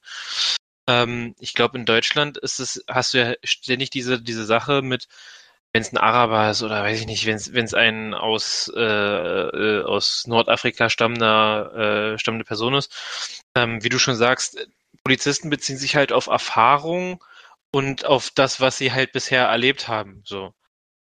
Aufgrund dieser Erfahrungswerte zu sagen, na ja, klar, ich habe mir jetzt den rausgepickt, weil bisher hat meine Erfahrung oder auch vielleicht die Erfahrung von Kollegen ähm, gezeigt, dass Personen, die so aussehen, ähm, eher in, in die Straftaten, also eher in Straftaten verwickelt sind, als bei dem Begriff zu bleiben, um, um äh, eher als Weiße. Und dann zu sagen, naja, aber das ist Racial Profiling, das ist Rassismus. Ich, äh, ich habe damit eine ganz große Schwierigkeit. Das macht das Problem an sich nicht besser, ähm, das ist auch nicht gemeint, aber äh, weiß ich nicht, also einem Polizisten nur zu erzählen, hey, du darfst deine Erfahrung nicht nutzen, weil das ist halt recht, äh, das ist halt Rassismus, äh, auf der anderen Seite sind wir aber zum Beispiel auch äh, Leute, die hart von ihren Erfahrungen ähm, profitieren und damit halt ihre Arbeit machen. Hast du auch in ganz vielen anderen Bereichen, dass du halt mit Erfahrung deutlich weiterkommst. So, das ist ein Be blödes Beispiel, aber nehmen wir mal das Beispiel. Nimm mal einen Formel-1-Fahrer und sag dir mal, du darfst auf, du darfst jetzt nicht mehr aufgrund deiner Erfahrung fahren, sondern du musst fahren, was äh, rein, ähm, äh, äh, rein objektiv am meisten Sinn macht. Leute, die auch die, den, den Finger zeigen sagen, das ist doch totaler Quatsch. Also, wenn ich die Erfahrung habe, dass ich in der Kurve so besser fahre, obwohl das rein objektiv vielleicht nicht die, diese, die sinnvollste Kurve ist, ich aber am Ende trotzdem eine bessere Zeit rausfahre, weil ich mich damit alleine nur wohler fühle, ist jetzt wie gesagt ein abstraktes Beispiel, dann macht es ja keinen Sinn. Und ich finde bei Polizisten, da ist es mit Sicherheit ein bisschen ähm, nicht prekärer, sondern äh, sensibler, gebe ich vollkommen recht. Aber sich hinzustellen, zu sagen, naja gut, also die Polizisten äh, handeln aus Erfahrung, weil sie halt diese Erfahrungswerte gemacht haben. Und ich rede jetzt nicht von dem, äh, von dem Neuling, der vor einer Woche äh, von der Akademie abgegangen ist, sondern ich rede da halt schon von den erfahrenen Leuten, die schon seit einer Weile ähm, äh, äh Streifendienst machen. Und nur weil das mit einer Studie nicht belegt ist oder sich nicht nachweisen lässt, zu sagen, ja, das ist Rassismus, finde ich nach wie vor immer noch sehr, sehr schwierig. Kannst du noch zwei Sätze sagen, weil ich kau gerade eine Mancherie. Das möchte ich mit äh, vollem Mund ja. sprechen. ja, kann ich. Das ist genauso, äh, weil du es gerade angesprochen hast und ich habe das, ähm, ich wollte dir da nicht dazwischen quatschen, was dieses Gendern angeht, habe ich letztens, ich ich krieg den Satz nur da nicht mehr ganz zusammen und ich weiß auch nicht mehr, wo ich ihn gelesen habe, habe ich einen tollen Satz gelesen, dann ging es mich auch wieder mit dem Ja und Gendern und doch, das müssen wir machen, weil wir Leute ausgrenzen und so weiter und da hatte irgend, glaube, es war sogar in der Kommentarspalte, hatte irgendwer drunter geschrieben, ähm, dass äh, zum Beispiel das Wort, ich sage jetzt mal Anwärter, was ja inzwischen als äh, maskulines Wort oder was grundsätzlich als maskulines Wort gilt, ähm, dass das, dass ähm, Verwendung des Wortes Anwärter bei einer Mehrzahl von Personen ähm, zwar rein von dem äh, von der von dem Wortstamm her maskulin belegt ist, aber es trotzdem alle ein äh, äh, alle äh, Personengruppen oder Menschengruppen äh, ähm, ähm, anspricht, wobei halt eine Anwärterin ganz klar nur die weibliche, die weibliche äh, äh, Person betitelt und damit diskriminierender ist als der Anwärter. Und ich habe mir das so durchgelesen, dachte mir so, naja, eigentlich finde ich die Naja, ich ganz ehrlich, ich finde die, äh, die, die, die äh, äh, Argumentation gar nicht so schlimm, also so, so verkehrt, weil im Endeffekt, du hast ja früher auch gesagt, liebe, liebe Mitbürger. So, und damit waren auch Frauen gemeint. Also nur weil, weiß ich nicht, Willy Brandt in seiner Ansprache gesagt hat, liebe Mitbürger, ich find's toll, dass ihr hier seid und dass die Mauer endlich gefallen ist. Ne? Ab, total gesponnen, aber deswegen hat er ja nicht gesagt, so, liebe Herren, schön, dass wir es geschafft haben, dass die Mauer gefallen ist. Frauen, ist toll, dass ihr auch da seid, aber euch spreche ich nicht an. War noch nie so gemeint, aber jetzt hängen sich irgendwelche daran auf, dass es heißt, liebe Mitbürger und nicht liebe Mitbürger und Bürgerinnen. Also, ich finde Ja. Ja. ich fand die äh, Erklärung super äh, und bin nach wie vor ein, ein, ein Feind von Gender dem ganzen Ge Gegen Gegendere. Auf der anderen Seite muss ich sagen, also ich, ich kann das in gewisser Art und Weise, äh, kann ich dir da folgen. Auf der anderen Seite, weil es gerade letztendlich auch zu diesem Thema ganz gut passt, wenn ich dran denke, wie schwer man es sich tut, äh, unsere Landespolizeibehörde umzubenennen, was man ja immer noch nicht gemacht hat. Ähm, Offiziell ist sie umbenannt. na, es heißt immer noch der Polizeipräsident in Berlin. Das Nein, es steht überall, aber es ist offiziell umbenannt in Polizei Berlin. Ja, aber letztendlich, die, selbst auf berlin.de heißt das, die offizielle Behörde heißt der Polizeipräsident in Berlin. Und ich weiß gar nicht, wie lange ist Frau Dr. Slowik jetzt unsere Polizeipräsidentin in Berlin? Ja, aber, aber genau, aber ich finde, das ist das beste Beispiel dafür. Nur weil da Präsident steht, heißt es ja nicht, dass Frau Slowik als Frau von diesem Posten ausgeschlossen ist. So, also der Präsident ist halt einfach ein Neutrum, eine, ein, eine Position, ein Amt innerhalb der Polizei, in dem Fall sogar das höchste Amt, was aber nur weil da Präsident steht, heißt das ja nicht gleich, dass es keine Frau sein kann, sondern es heißt nur, dass die Position mit der, den, den Titel Präsident trägt. Ob das jetzt ein Mann, aber sie eine trägt, Frau äh, ist. das ist, aber weißt du, was ganz interessant ist? Die Behörde heißt der Polizeipräsident in Berlin und ihre Position heißt die Polizeipräsidentin.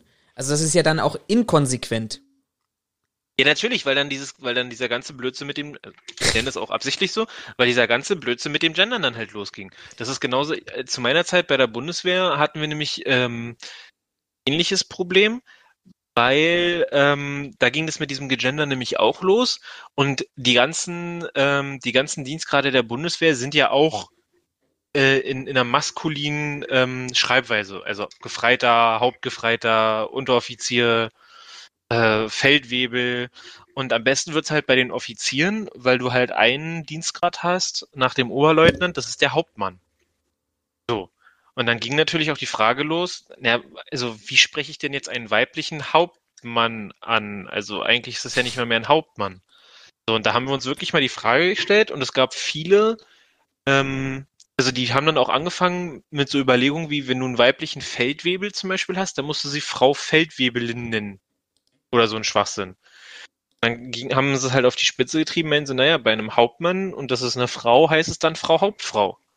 So, und wenn du aber die Leute, die diesen, äh, also diesen, diesen Dienstgrad auch geführt haben, weil sie innerhalb ihrer Laufbahn an diesem Punkt waren, hast sie gefragt, Entschuldigung, soll ich sie jetzt wirklich mit Frau Hauptfrau ansprechen? Haben die dich angeguckt gesagt, hören Sie mir doch auf mit der Scheiße, wenn Sie anfangen mit Frau statt Herr oder also hieß es ja Herr Hauptmann zum Beispiel, wenn ich, wenn du als niedriger Dienstgrad jemanden angesprochen hast, dann hast du ja vorangestellt, dass du eine männliche Person ansprichst und der Dienstgrad an sich kein, ähm, äh, keine, kein Verweis darauf gibt, ob das jetzt eine männliche Person oder eine weibliche Person ist. Und die hat halt auch gesagt, wenn sie mich mit Frau Hauptmann ansprechen, dann ist doch klar, dass sie eine Frau ansprechen, die den Dienstgrad eines Hauptmanns hat, der halt aus historischer Weise so gewachsen, äh, historischer Art und Weise so gewachsen ist. Also warum sollen wir denn jetzt aus einem Hauptmann eine Hauptfrau machen, äh, nur um irgendwelchen Leuten, die vielleicht nicht mal bei der Bundeswehr sind, äh, ihr, ihren Gender-Wahnsinn einzuräumen? Und da sage ich mir, ja, leid, aber ich gebe ihr halt recht.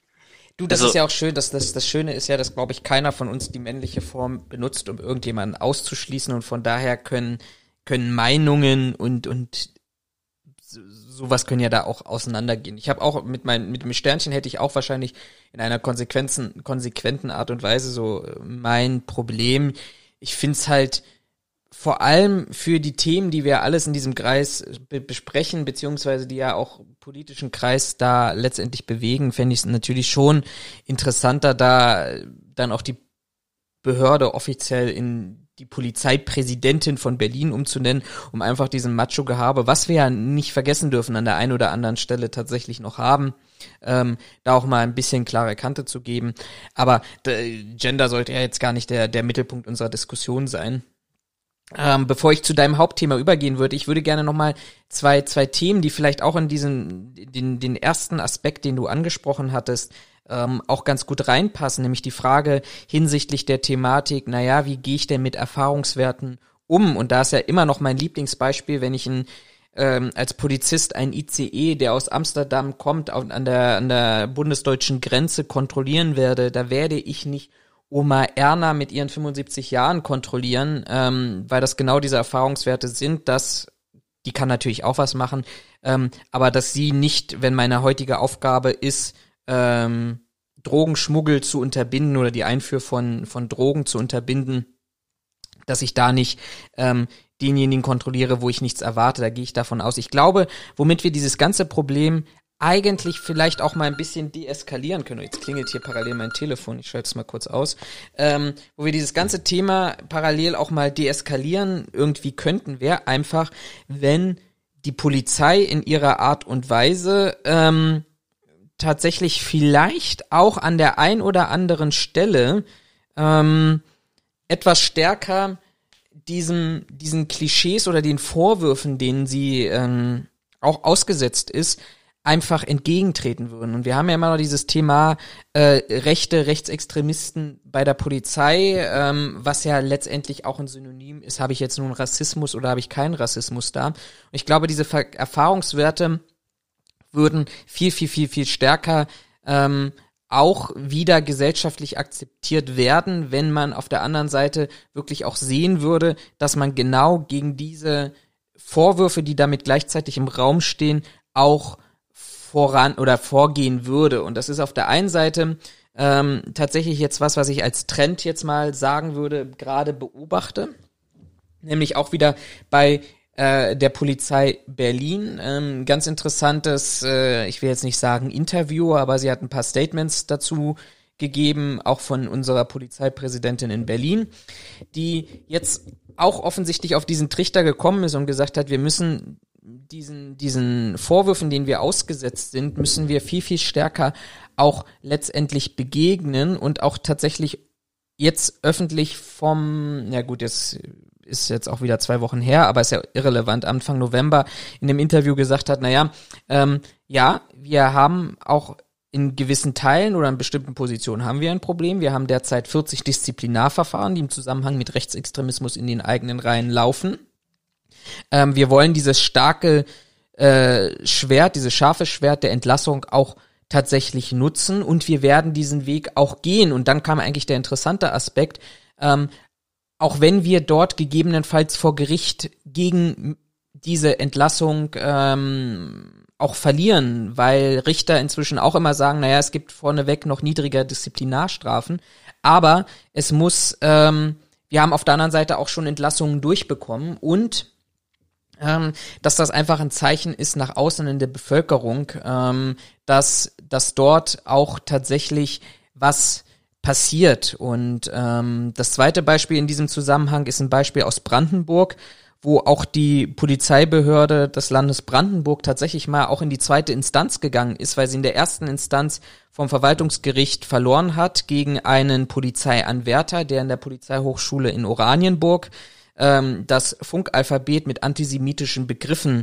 ähm, praktisch bestückt hat in einer Übung und das äh, offensichtlich furchtbar witzig fand. Das Verwaltungsgericht gesagt, ähm, das reicht überhaupt nicht aus, weil das nicht öffentlichkeitswirksam geworden ist und als Scherz gemeint war, dass ähm, hier eine Entlassung aus, ähm, ja, du kann, kannst es besser wahrscheinlich sagen, es ist ja so eine Vorverbeamtung als Polizeischüler, glaube ich.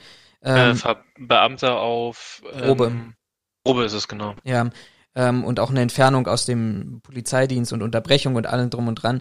Ähm, und das hat die Polizei Brandenburg tatsächlich nicht hingenommen und ist in die zweite Instanz gegangen. Und die zweite Instanz, nämlich das Oberverwaltungsgericht von Brand Berlin-Brandenburg, ist es ja zusammengelegt worden, hat tatsächlich gesagt, nee, das reicht aus, um einen Bewerber die charakterliche Eignung abzu, ähm, abzuerkennen. Abzuerkennen, genau. Und hat deshalb die Entlassung als äh, rechtmäßig angesehen. Und ich finde, das sind zwei ganz, ganz starke Signale, die wir hier an dieser Stelle auch haben, ähm, die vielleicht auch dieses ganze andere Thema ähm, was Erfahrungswerte angeht, ich hoffe, das ist meine Argumentation ist an dieser Stelle auch so ein bisschen nachvollziehbar, wo ich, worauf ich hinaus will. Wenn wir wissen, mit Studie plus einem wirklich aktiven Vorgehen gegen diese Probleme in den eigenen Reihen, dann glaube ich, sind bestimmte Maßnahmen vielleicht an der einen oder anderen Stelle, weil es keine anderen Hilfsmittel dafür gibt, auch akzeptierter, gesellschaftlich akzeptierter, als wenn ich immer hinterfragen muss, okay, das ist jetzt ein diskriminierendes Verhalten, wir wissen, die Polizei hat ein Problem damit, verneint das aber immer und tut eigentlich in den eigenen Reihen nichts dagegen, dass das aufbauschender ist, als wenn wir tatsächlich, so wie du es auch eingangs gesagt hast, ähm, wie hast du gesagt, vorangehen oder aggressiv das Aggressiv vor, ja, aggressiv vor, vorwärts gehen. Genau. Ja. Also auch mit eigenen Schwächen an die Öffentlichkeit geben. Und was ich ganz genial finde, tagesaktuell von heute, weil jetzt jeder wieder wahrscheinlich kommt, äh, aber was ist mit den Linken? Was ist mit den Linken? Die sind ja auch ganz schlimm. Nein, kann man beruhigen.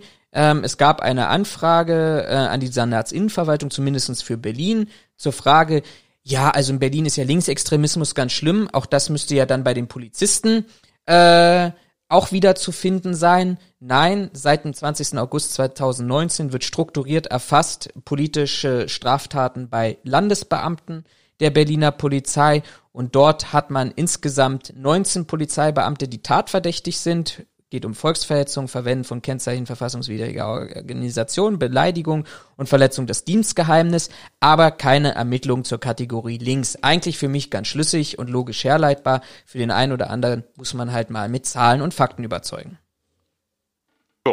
Ich finde es auch tatsächlich echt gut, dass die zweite Instanz bei dem ähm, Fall, den du gerade beschrieben hast, gesagt hat, doch, das ist, ähm, das, auch wenn es nicht öffentlichkeitswirksam ist, ähm, ist die, die Kündigung der Rechtens, sehe ich nämlich genauso, wenn ich in der Ausbildung witzig finde, mit Nazi-Begriffen, sage ich jetzt mal, oder mit, mit Sachen aus dem Nationalsozialismus, ähm, das äh, Funkalphabet zu buchstabieren. Und die Polizei ist nun mal ähm, da besondererweise gefordert, dass sowas nicht auftaucht, dann finde ich es durchaus in Ordnung, wenn die sagen, okay, du bist dann offensichtlich doch nicht zum Polizei.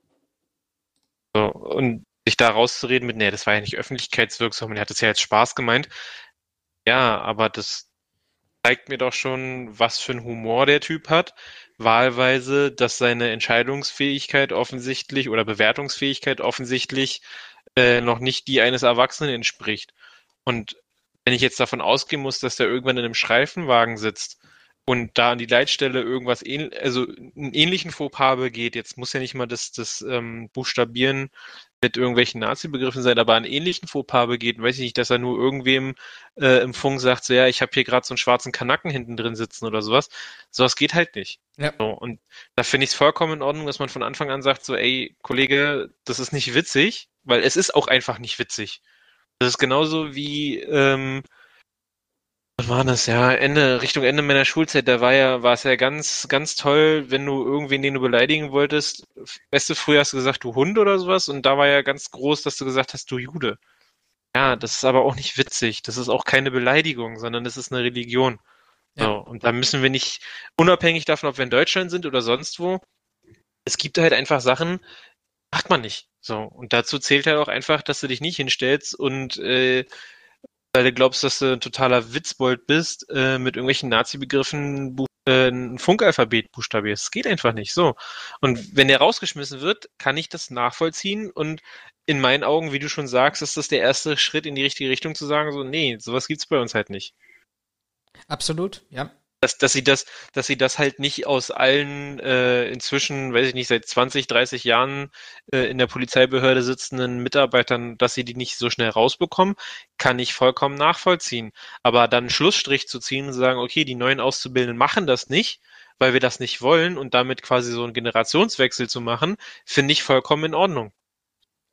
Ich kann mich noch erinnern, als mein Kumpel in der Ausbildung war, dem haben sie zum Beispiel auch gesagt, so, also leicht anderer Kontext, aber meinte auch so, naja, sie müssen sich halt überlegen, sind Waffenträger, wenn da irgendjemand auf Messer, mit dem Messer auf sie zukommt, So, es ist vollkommen legitim, wenn sie ihre Waffe in die Hand nehmen. Weil sie sind ja Waffenträger. Warum sollten sie, also sie haben die ja nicht im Holster, damit sie immer im Holster ist, sondern sie dürfen die ja auch anfassen und in die Hand nehmen. Es reicht ja manchmal als Abschreckung schon aus.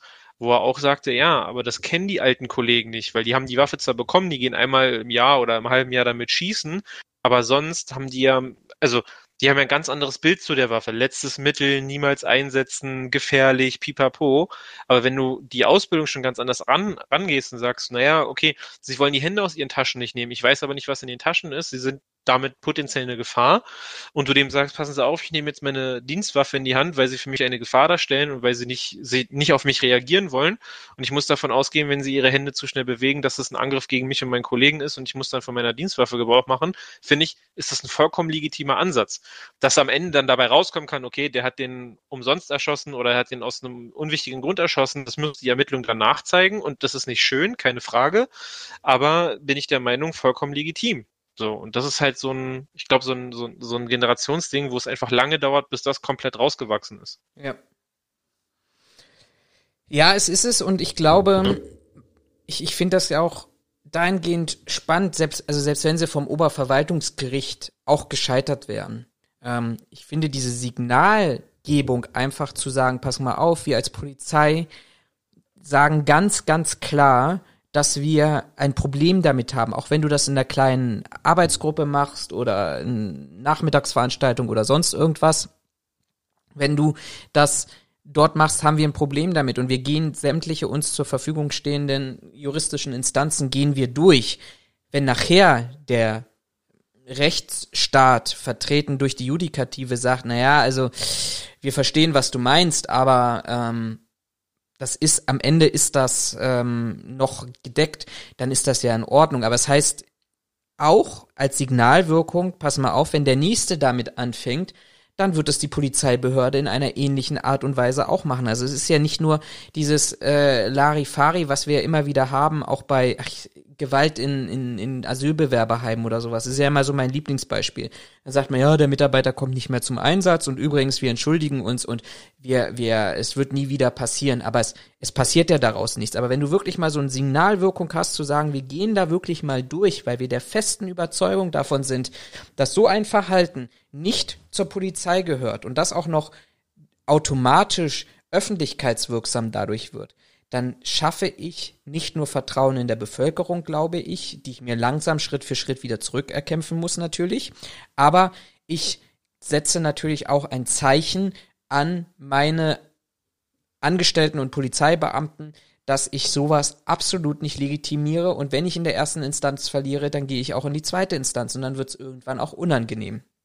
Ja, es schafft ja auch vor allen Dingen eine gewisse Transparenz, ne? Also, dass die Polizei von sich aus hingeht und sagt so, okay, passt auf, wir haben hier einen, der hat sich daneben benommen, das wollen wir aber so hin, nicht hinnehmen. Aus dem Grund machen wir jetzt das und das und im Zweifelsfall gehen wir da auch bis äh, zum, weiß ich nicht, wahrscheinlich dann Bundesarbeitsgericht wird sein. Ähm, aber ist ja halt auch, ne? Transparenz. Ja.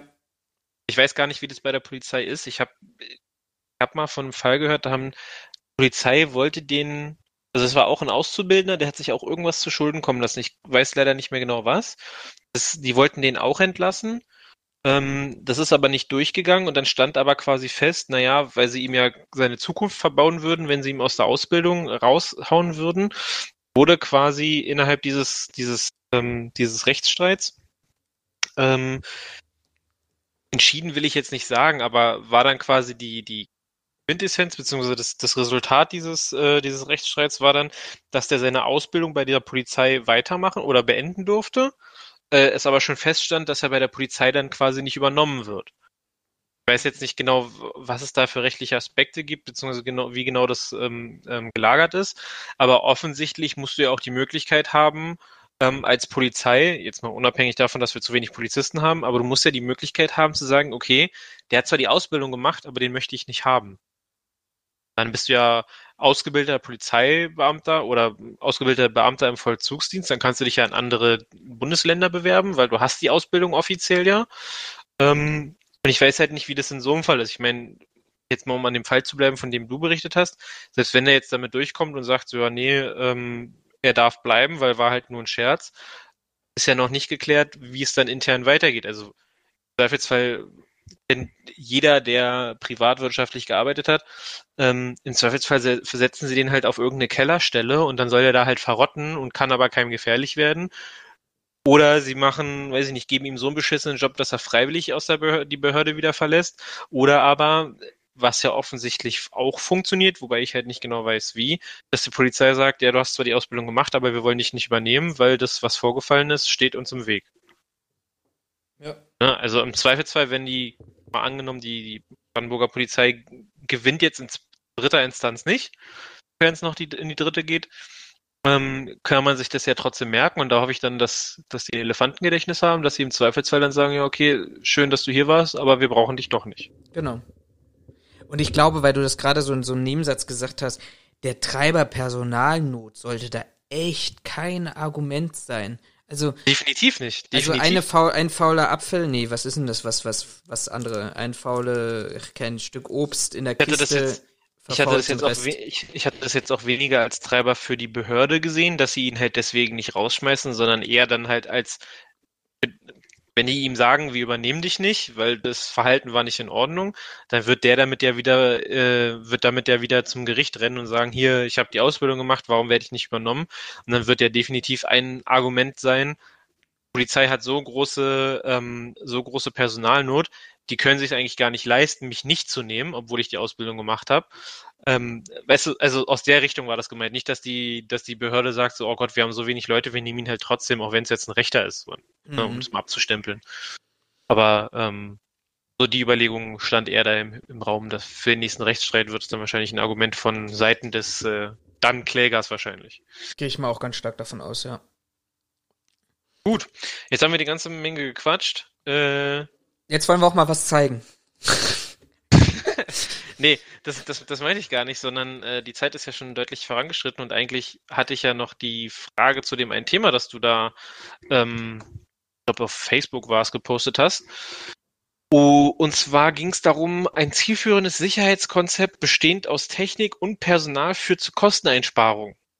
So, und da, also ich habe mir den, nee, das war das aus einem das war kein einzelner Artikel, sondern das hattest du, glaube ich, in irgend in deinen in deinen, deinen News oder so hattest du darüber, glaube ich, gesprochen. Und ich fand das irgendwie sehr interessant, weil ich keine Zeit habe, mir deine, deine News anzuhören äh, und wollte deswegen dich einfach mal ganz blöd ausfragen, was hat es denn damit auf sich? Erzähl doch. Raphael, danke, dass du fragst. äh, nee, also das war, das, das war tatsächlich so eine spontane Aktion. Äh, ist, bin ich auch tatsächlich drüber gestolpert ähm, in meiner täglichen Medienauswertung von ähm, Bad Säckingen. Und wer fragt, wo Bad Säckingen liegt, das liegt in ähm, Landkreis Waldshut in Baden-Württemberg am Hochrhein, sagt zumindestens Wikipedia. Ähm, nehme ich jetzt an dieser Stelle auch mal so hin. Und die haben tatsächlich ähm, ein Schlosspark offensichtlich ähm, mit einer Konzertmuschel. Also Konzertmuschel für diejenigen, die das nicht kennen, das ist eigentlich so eine, ich sag mal so halb überdachte, äh, ja. Eine halb überdachte Bühne, ähnlich Waldbühne hätte ich jetzt gesagt. Ja, genau, aber eben öffentlich zugänglich. Das ist halt dann so in Parkanlagen und Kurparkanlagen. Entschuldigung, Corona. ähm, und äh, auch darüber macht man keine Witze. Nee, ich weiß, vor allem, weil ich selber erlebt habe, wie es ist, ein paar Tage äh, mal sich in Quarantäne verabschieden zu müssen. Aber das reden wir mal zum, zur Jahresauswertung vielleicht darüber, was uns so dieses Jahr passiert ist. Ähm, was wollte ich denn sagen? Genau, und da gibt's offensichtlich Probleme mit ähm, Vandalismus und, und anderen Themen in, in diesem Schlosspark und an dieser Konzertmuschel. Und man hat derzeit einen Sicherheitsdienstleister dort eingesetzt, der praktisch diesen Bereich regelmäßig und ähm, durchgängig bestreift. So. Und da hat man sich überlegt, naja, wie ist denn das, wie kriege ich denn gegebenenfalls hier eine Erhöhung der Sicherheit bei gleichzeitiger Einsparung der Personalkosten für den Sicherheitsdienstleister hin? Und man hat praktisch tatsächlich ein ganz spannendes Sicherheitskonzept ähm, ja erstellt oder sich sich auch schreiben lassen. Man ist offensichtlich da auch beraten worden, auch von ähm, dem Sicherheitsdienstleister, der dort die Bestreifung durchführt. Und man hat jetzt ähm, drei Kameras ähm, dort aufgestellt. Und diese Anzahl drei Kameras ist daher ganz interessant, weil es eine Kamera ist, die mit einem Bewegungsmelder ausgestattet ist. Und diese Kamera mit dem Bewegungsmelder ähm, sendet praktisch an eine Leitstelle ein Bild, wenn der Bewegungsmelder ausgelöst wurde und die Leitstelle kann eben erkennen anhand der, und diese Kamerabilder sollen tatsächlich nicht ganz so qualitativ hochwertig sein, ähm, ob es sich um einen Randalierer handelt oder jemand, der sich da auf diese Konzertmuschel gesetzt hat und, weiß ich nicht, mal fünf Minuten Pause braucht, weil Oma Erna heute schon 500 Meter gelaufen ist. Ähm, und wenn es sich tatsächlich um ähm, ein, ein, eine Straftat handelt, die dort diese Leitstelle erkennt, dann können zwei hochwertigere, und ich gehe mal davon stark aus, ähm, tatsächlich auch äh, hochauflösende Kameras das Geschehen auf der einen Seite aufzeichnen. Also das heißt, es bedarf da einer manuellen Auslösung ähm, der hochwertigen Kameras und gleichzeitig kann die Leitstelle per Lautsprecher und mit Blitzlicht ähm, die Person vor Ort ansprechen. Jetzt kann jeder nachlesen, da sind unterschiedliche ganzen Kosten dafür ähm, aufgeschlüsselt, aber am Ende heißt das, äh, mit der Anschaffung spart die Stadt die Hälfte der bisherigen Security-Kosten pro Jahr. Und ich fand das eigentlich ganz interessant, also auch dieses mehrstufige Konzept zu sagen, okay, auch hinsichtlich, da sind wir wieder bei Datenschutz, Datensparsamkeit etc., Thematik Videoüberwachung, ich äh, habe da eine Kamera, die tatsächlich nicht permanent aufzeichnet. Das ist ja immer diese Diskussion, die du auch bei Wahlkämpfen und ähnliches hat. Videoüberwachung schafft Sicherheit. Nee, wenn die Kamera dort 24-7 läuft, dann springt die nicht äh, vom Bügel und hilft dir, wenn du gerade angegriffen wirst sondern die hilft vielleicht maximal in der Repression, aber damit ist keine Sicherheit geschaffen, maximal langfristig, wenn dieser Täter aus dem Verkehr gezogen wird, aber er, er hilft dir in diesem Moment nicht. Und ich fand diesen Ansatz hier tatsächlich auch mit Bewegungsmeldern ganz spannend und ganz interessant zu sagen, okay, ähm, ich habe eben nicht mehr ausschließlich Personal vor Ort, das gerade rumläuft und habe ich gerade meine Kontrolle abgeschlossen, äh, dann kommt der Sprayer aus dem Gebüsch gelaufen, malt das dort alles an, sondern diese Kamera löst aus, wenn sie eben tatsächlich verdächtiges Verhalten beobachtet oder der Bewegungsmelder verdächtiges Verhalten oder Verhalten überhaupt erkennt, um es fachlich korrekt mal zu sagen, Bewegung erkennt. Und ähm, ich brauche da auch nicht die Hightech-Kamera, die sofort den Pickel auf deiner Nasenspitze erkennt, sondern es reicht erstmal zur Lageeinschätzung mit ähm, mit einer Übersichtskamera und wenn ich dann Details brauche, dann gehe ich tatsächlich in die Hightech und kann aber gleichzeitig Polizei, Sicherheitsdienst und wen auch immer ich dort für notwendig erachte, ähm, alarmieren. Und das ist tatsächlich für mich nicht nur ein tolles Beispiel dafür gewesen, wie ich eben Technik auch für einen Mehrwert für Sicherheit und tatsächlichen Mehrwert für Sicherheit einsetzen kann, sondern wie auch die ganzen Rahmenbedingungen ähm, berücksichtigt werden, was Datenschutz angeht, aber auch was ähm, das ganze Thema angeht, ähm, Mehrwert für die Gesellschaft, Sicherheit und auch letztendlich Kosteneffizienz. Ähm, genau, das war so ein bisschen der Hintergrund, warum ich so begeistert über dieses Beispiel gesprochen habe.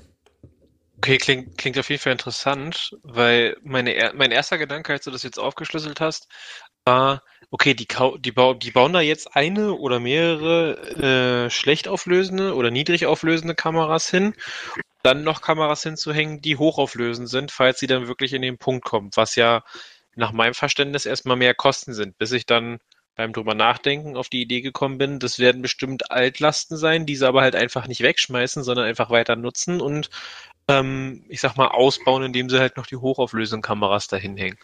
Genau, entweder um, so oder tatsächlich wirklich so diese, diese, dieses einfach, die werden ja auch über Datenschutz da argumentiert haben. Jetzt ist jetzt diesem Bericht wahrscheinlich nicht also kommt nicht nicht wahrscheinlich, sondern aus diesem Bericht kommt halt nicht hervor, ob die Kameras nur zwischen 22 und 6 sind oder den ganzen Tag laufen. Naja, also ich sag mal auch so, wir haben uns zwar alle irgendwie daran gewöhnt, dass wir jetzt 24-7, sobald wir ins öffentliche Straßenland gehen, überwacht werden. Aber auf der anderen Seite ähm, möchte ich natürlich vor allem in, an so einem Schlosspark, wo ich zur Freizeiterholung bin und mich auch vielleicht mal auf die Treppen dieser Konzertmuschel dahinsetze, jetzt nicht unbedingt bis ins kleinste, äußerlichste Detail da gefilmt und videografiert werden, sondern einfach zu sagen, okay, es reicht manchmal auch und bleiben wir mal bei diesem Thematik Altlasten. Es reicht manchmal auch eine um sich nur ein Bild der Situation zu verschaffen. So eine alte Kamera schlecht auflösen, die Bewegung erkenne ich ja. Also eine Sprühflasche werde ich wahrscheinlich erkennen. Ich werde auch erkennen, ob sich das Bild dort erweitert.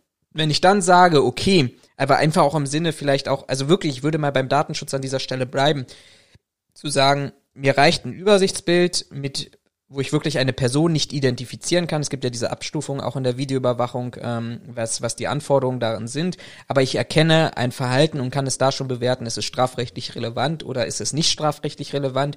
Und erst wenn ich sage, ich bewerte das als strafrechtlich verwandt, greife ich in den persönlichen Schutzbereich einer Person noch stärker ein, eben mit einer hochauflösenden Kamera, wo ich ranzoomen kann und wenn er gerade seinen Personalausweis hochhält, auch vielleicht noch seinen Namen und sein Geburtsdatum davon ablesen kann. Ich finde, dass alles auch im Kontext, dass ich damit auch wirklich dann Kosten spare, einfach, ja, ich will, würde tatsächlich so weit gehen und sagen, vorbildlich, weil das, das fehlt uns ja. Wir klatschen alle gerne tausende Überwachungskameras an. Aber wer die tatsächlich auswerten soll, mit welchem Mechanismus, ich meine, da musst du ja nur mal im ÖPV gucken. So, natürlich gibt es auch Kontrollgänge, die über die Videoüberwachung erfolgen. Ja, aber das sind dann wieder Einzelsekundenausschnitte. Und das ganze Thema, was glaube ich auch mit künstlicher Intelligenz, die da noch machbar ist, die man hinterschalten könnte, noch, noch alles funktionieren kann, ich glaube, das ist noch nicht vollkommen ausgeschöpft, technisch auch nicht in vielen Bereichen nicht so wirklich möglich, aber ähm, ich fand das jetzt einfach mal ganz interessant zu sagen, ich kann auch tatsächlich, wenn ich mir mal ein vernünftiges Konzept schreibe, kann ich auch wirklich Kosten sparen. Und das sollte so ein bisschen die Botschaft bei diesem Artikel sein.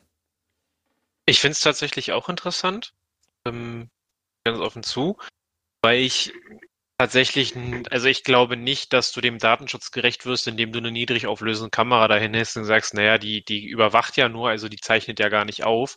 Und für die Aufzeichnung habe ich dann eine richtig gute Kamera. Ich glaube, damit wirst du dem Datenschutz und dem Hintergrund des Datenschutzes von wegen Videoüberwachung ähm, wirst du nicht ganz gerecht mit bin ich der Meinung, aber ich, nachdem sie den Datenschutz grundlegend verändert haben, sowohl in Deutschland als auch auf europäischer Ebene, muss ich zugeben, ist mein Daten, sind meine Datenschutzrechtskenntnisse nur noch marginal und auf die Diskussion würde ich mich ungern einlassen wollen, weil die kann ich eigentlich nur verlieren. Ähm, davon abgesehen wundert es mich, dass sie zwei Kameras benutzen, weil gerade so in den, auch als wir noch ähm, als wir noch zusammengearbeitet haben, war ja gerade so ähm, Kameratechnik auf dem Vormarsch, in denen du bei den Kameras oder über das Kamerasystem ähm, einstellen kannst, beziehungsweise vordefinieren kannst, welche Bereiche quasi begangen werden können und welche nicht. Solange wie das nicht der Fall ist, die Kamera quasi nur überwacht, aber nicht aufzeichnet. Und erst wenn du in diese bestimmten Bereiche, in diese, ich sag mal, in diese Red Zones ähm, reingehst, dass die Kamera dann erst in, von der Überwachung in die Aufzeichnung geht. Da wundert es mich, warum sie Technik müsste ja inzwischen deutlich, deutlich weiter sein. Ich muss zugeben, ich, mir ist kein Unternehmen bekannt oder kein Partner bekannt, der ein solches System verwendet, wenn ich bin. Also mir fällt jetzt gerade keiner ein. Ähm, da wundert es mich, warum die Stadt dann nicht auf solchen Systemen, also auf solch ein System gesetzt hat, dass man sagt, gut, die Treppen von der, von der Konzertmuschel sind okay. Wenn du oben auf der Bühne stehst als Beispiel, das ist dann aber über die rote Linie getreten. Ähm, da geht dann entsprechend die Überwachung an, äh, die Aufzeichnung an. Es gibt eine Meldung bei dem Mitarbeiter, weiß ich nicht, Licht geht an, der kann dem direkt sagen, sehen Sie zu, dass Sie da wegkommen, da haben Sie nichts zu suchen. Ähm, ob das jetzt dann am Ende günstiger gewesen wäre als das, was sie jetzt gemacht haben, keine Ahnung. Da fehlen noch einfach zu viele Informationen. Aber so grundsätzlich von der, von dem, äh, von dem, von dem System, von dem Grundgedanken her finde ich es halt nicht schlecht. Ähnelt halt, wie gesagt, dieser Technik, dass du nur noch eine Kamera brauchst. Ähm, wie gesagt, also ich habe es gerade mal bei, bei ähm, Google Maps gerade aufgemacht. Das ist tatsächlich doch ein bisschen größer. Ich würde es sogar fast eher als ähm, Konzertbereich definieren. Ähm, weil es da gibt's da auch eine überdachte Stuhlreihung etc. Vielleicht sind das alles so, so technische Gründe von vor Ort, dass man da wirklich gesagt hat, man braucht zwei Kameras, weil der Bereich ja doch größer ist als nicht. Aber das sind halt Detailfragen. Sicherlich gibt es das ist, das ist ja das, was ich, das ist ja das, was ich meine. Wir, wir kennen die Details nicht, ne? Also unsere Informationen sind ja ähm, durchaus ein wenig kleiner ähm, oder nicht vollumfassend, sag ich mal so. Was war denn das? Äh, Im Schlosspark oder wo ja. hast du da jetzt drauf geklickt? Ja. Ähm, lässt sich ja für uns jetzt, ich sag mal, nicht wirklich durchblicken, weil, weil uns einfach Informationen fehlen. Ähm, grundsätzlich finde ich, ah, okay, da. Äh, grundsätzlich finde ich die Idee, wie gesagt, nicht verkehrt. Glaube aber nicht, dass dieses Sonnensegel über Winter aufgespannt ist, das werden sie abnehmen. Ähm, die Idee an sich ist ja nicht verkehrt. Und wenn sie sagen, okay, vielleicht auch weil sie das Sonnensegel da stehen lassen. Das schaffen wir mit einer Kamera nicht. Ist ja auch vollkommen in Ordnung, wenn sie zwei Kameras nehmen. Oder auch halt, weil sie sagen, hey, die Kameras haben wir, die kann man noch benutzen, um zumindest eine Bewegung zu erkennen. Ähm, oder zu sehen, ob sie in einem Bereich laufen, wo sie nichts zu suchen haben. Finde ich das vollkommen in Ordnung. Ganz, also überhaupt nicht schlimm. Warum sollte ich Technik, die ich nicht noch habe und die ich auch noch gebrauchen kann, warum soll ich die abmontieren gegen neue Technik ähm, einsetzen, die am Ende dann vielleicht gar nicht meine kompletten äh, mein, mein komplettes Schutzbedürfnis erfüllen. Von daher ist eine super Lösung. Auch, dass die Mitarbeiter dann direkt die Leute ansprechen können, ähm, finde ich genauso gut. Äh, wie gesagt, mir stellen sich da so ein, zwei kleinere Fragen. Das ist aber, glaube ich, liegt in der Natur unserer, unserer Arbeit, dass wir einfach so doof sind, anfangen, Sachen in Frage zu stellen oder Fragen zu stellen. Vor allem, wir sind ja beide Generation Y. Ja, sowieso. Also, Erzähl mir, erklär mir, wieso, weshalb, wenn, warum. Wenn es Leute gibt, die Fragen stellen, dann sind wir beide das. Ähm, von, von daher kann ja durchaus genau die, also ich will ja gar nicht sagen, dass es ein schlechtes Konzept ist. Das war auch überhaupt gar nicht meine äh, Intention, sondern mir stellen sich halt einfach Fragen, aber wenn sie halt sagen, sie können durch die Art und Weise oder durch die Umsetzung des Konzeptes, das sie erarbeitet haben, Kosten einsparen, das ist doch super. Und das sollte Und die Botschaft halt- daraus sein, genau. Genau, genau. Und das ist halt auch nicht nur die Sache mit von wegen, okay, wir haben jetzt sämtliche Personen durch Technik ersetzt. Ne, ist ja auch immer ganz wichtig, weil einige dann ja auch sofort mit sowas loslegen, sondern sie setzen Personal und Technik ein, aber so, dass es sinnvoll ist. Also ich hatte den Fall jetzt bei mir auf Arbeit, äh, bei uns auf Arbeit werden Rundgänge gemacht äh, in den Abendstunden. Ähm, und am nächsten Morgen kriege ich eine E-Mail mit, ja, wir haben gerade ein Graffiti auseinander der Hauswand gefunden. Denke, ja, wie kann denn das sein? Also, und vor allen Dingen, warum habe ich das jetzt erst um 12 gefunden, wenn ihr um 0 Uhr einen Rundgang gemacht Mhm. habt? So. Halt komisch. Ähm, aber um halt so sowas vorzubeugen, von wegen Personen werden komplett jetzt rausgenommen und wir machen alles über Technik, finde ich das. Also diese Kombination aus beiden, dass man auch erkannt hat, dass beides sinnvoll ist, finde ich echt gut. Sehr schön. Und damit haben wir auch schon fast wieder eine Punktlandung geschaffen heute. Ja, nicht nur, nicht nur fast, Wir sind fast genau. Fast genau. Wir Fast genau. Ja, das war's wieder mal mit unserer spannenden Folge der Sicherheitsphilosophen. Wenn sie euch gefallen hat, dann ähm, ja, abonniert unseren Kanal auf YouTube oder dort, wo ihr unseren Podcast nur audio auditativ hört. Ja, Hätte dir jetzt zugestimmt? Also auditativ. genau. Also da, wo ihr uns eben hört und uns aushaltet und euch über uns ärgert oder sonst irgendwas. Wir hören uns wahrscheinlich so wieder in zwei bis sechs Wochen wieder. Ich wollte es gerade sagen. Naja, wir laufen jetzt stark auf, äh, auf Weihnachten zu. Da wird es ja sowieso nochmal eine Weihnachtspause geben. Äh, Absolut, da sollten wir, sollten wir drüber sprechen. Wir sollten auch nochmal drüber sprechen, ob wir vielleicht nicht irgendwie ein Weihnachtsspecial machen, wie auch immer das aussehen mag. Also wenn ich das jetzt richtig so im Kopf habe, in zwei Wochen wäre so Anfang Dezember. Würde ja Essen passen. rum. Essen rum, genau.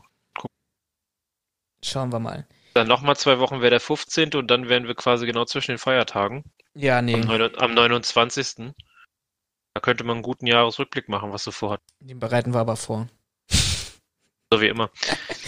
Alles klar. Bleibt gesund, denkt an die Maskenpflicht, haltet Abstand zu anderen Leuten und Wenn äh, ihr Abstand zu eurer Familie halten wolltet, schiebt's auf die Pandemie und den Shutdown. Genau, so wie ihr es hier gelernt habt, sagt Florian und Raphael haben das gesagt und von daher bleibt uns treu, meckert nicht zu viel und äh, stimmt euch mal langsam auf Weihnachten ein. Die Zeit der Liebe und Besinnlichkeit. Bis dahin, ciao.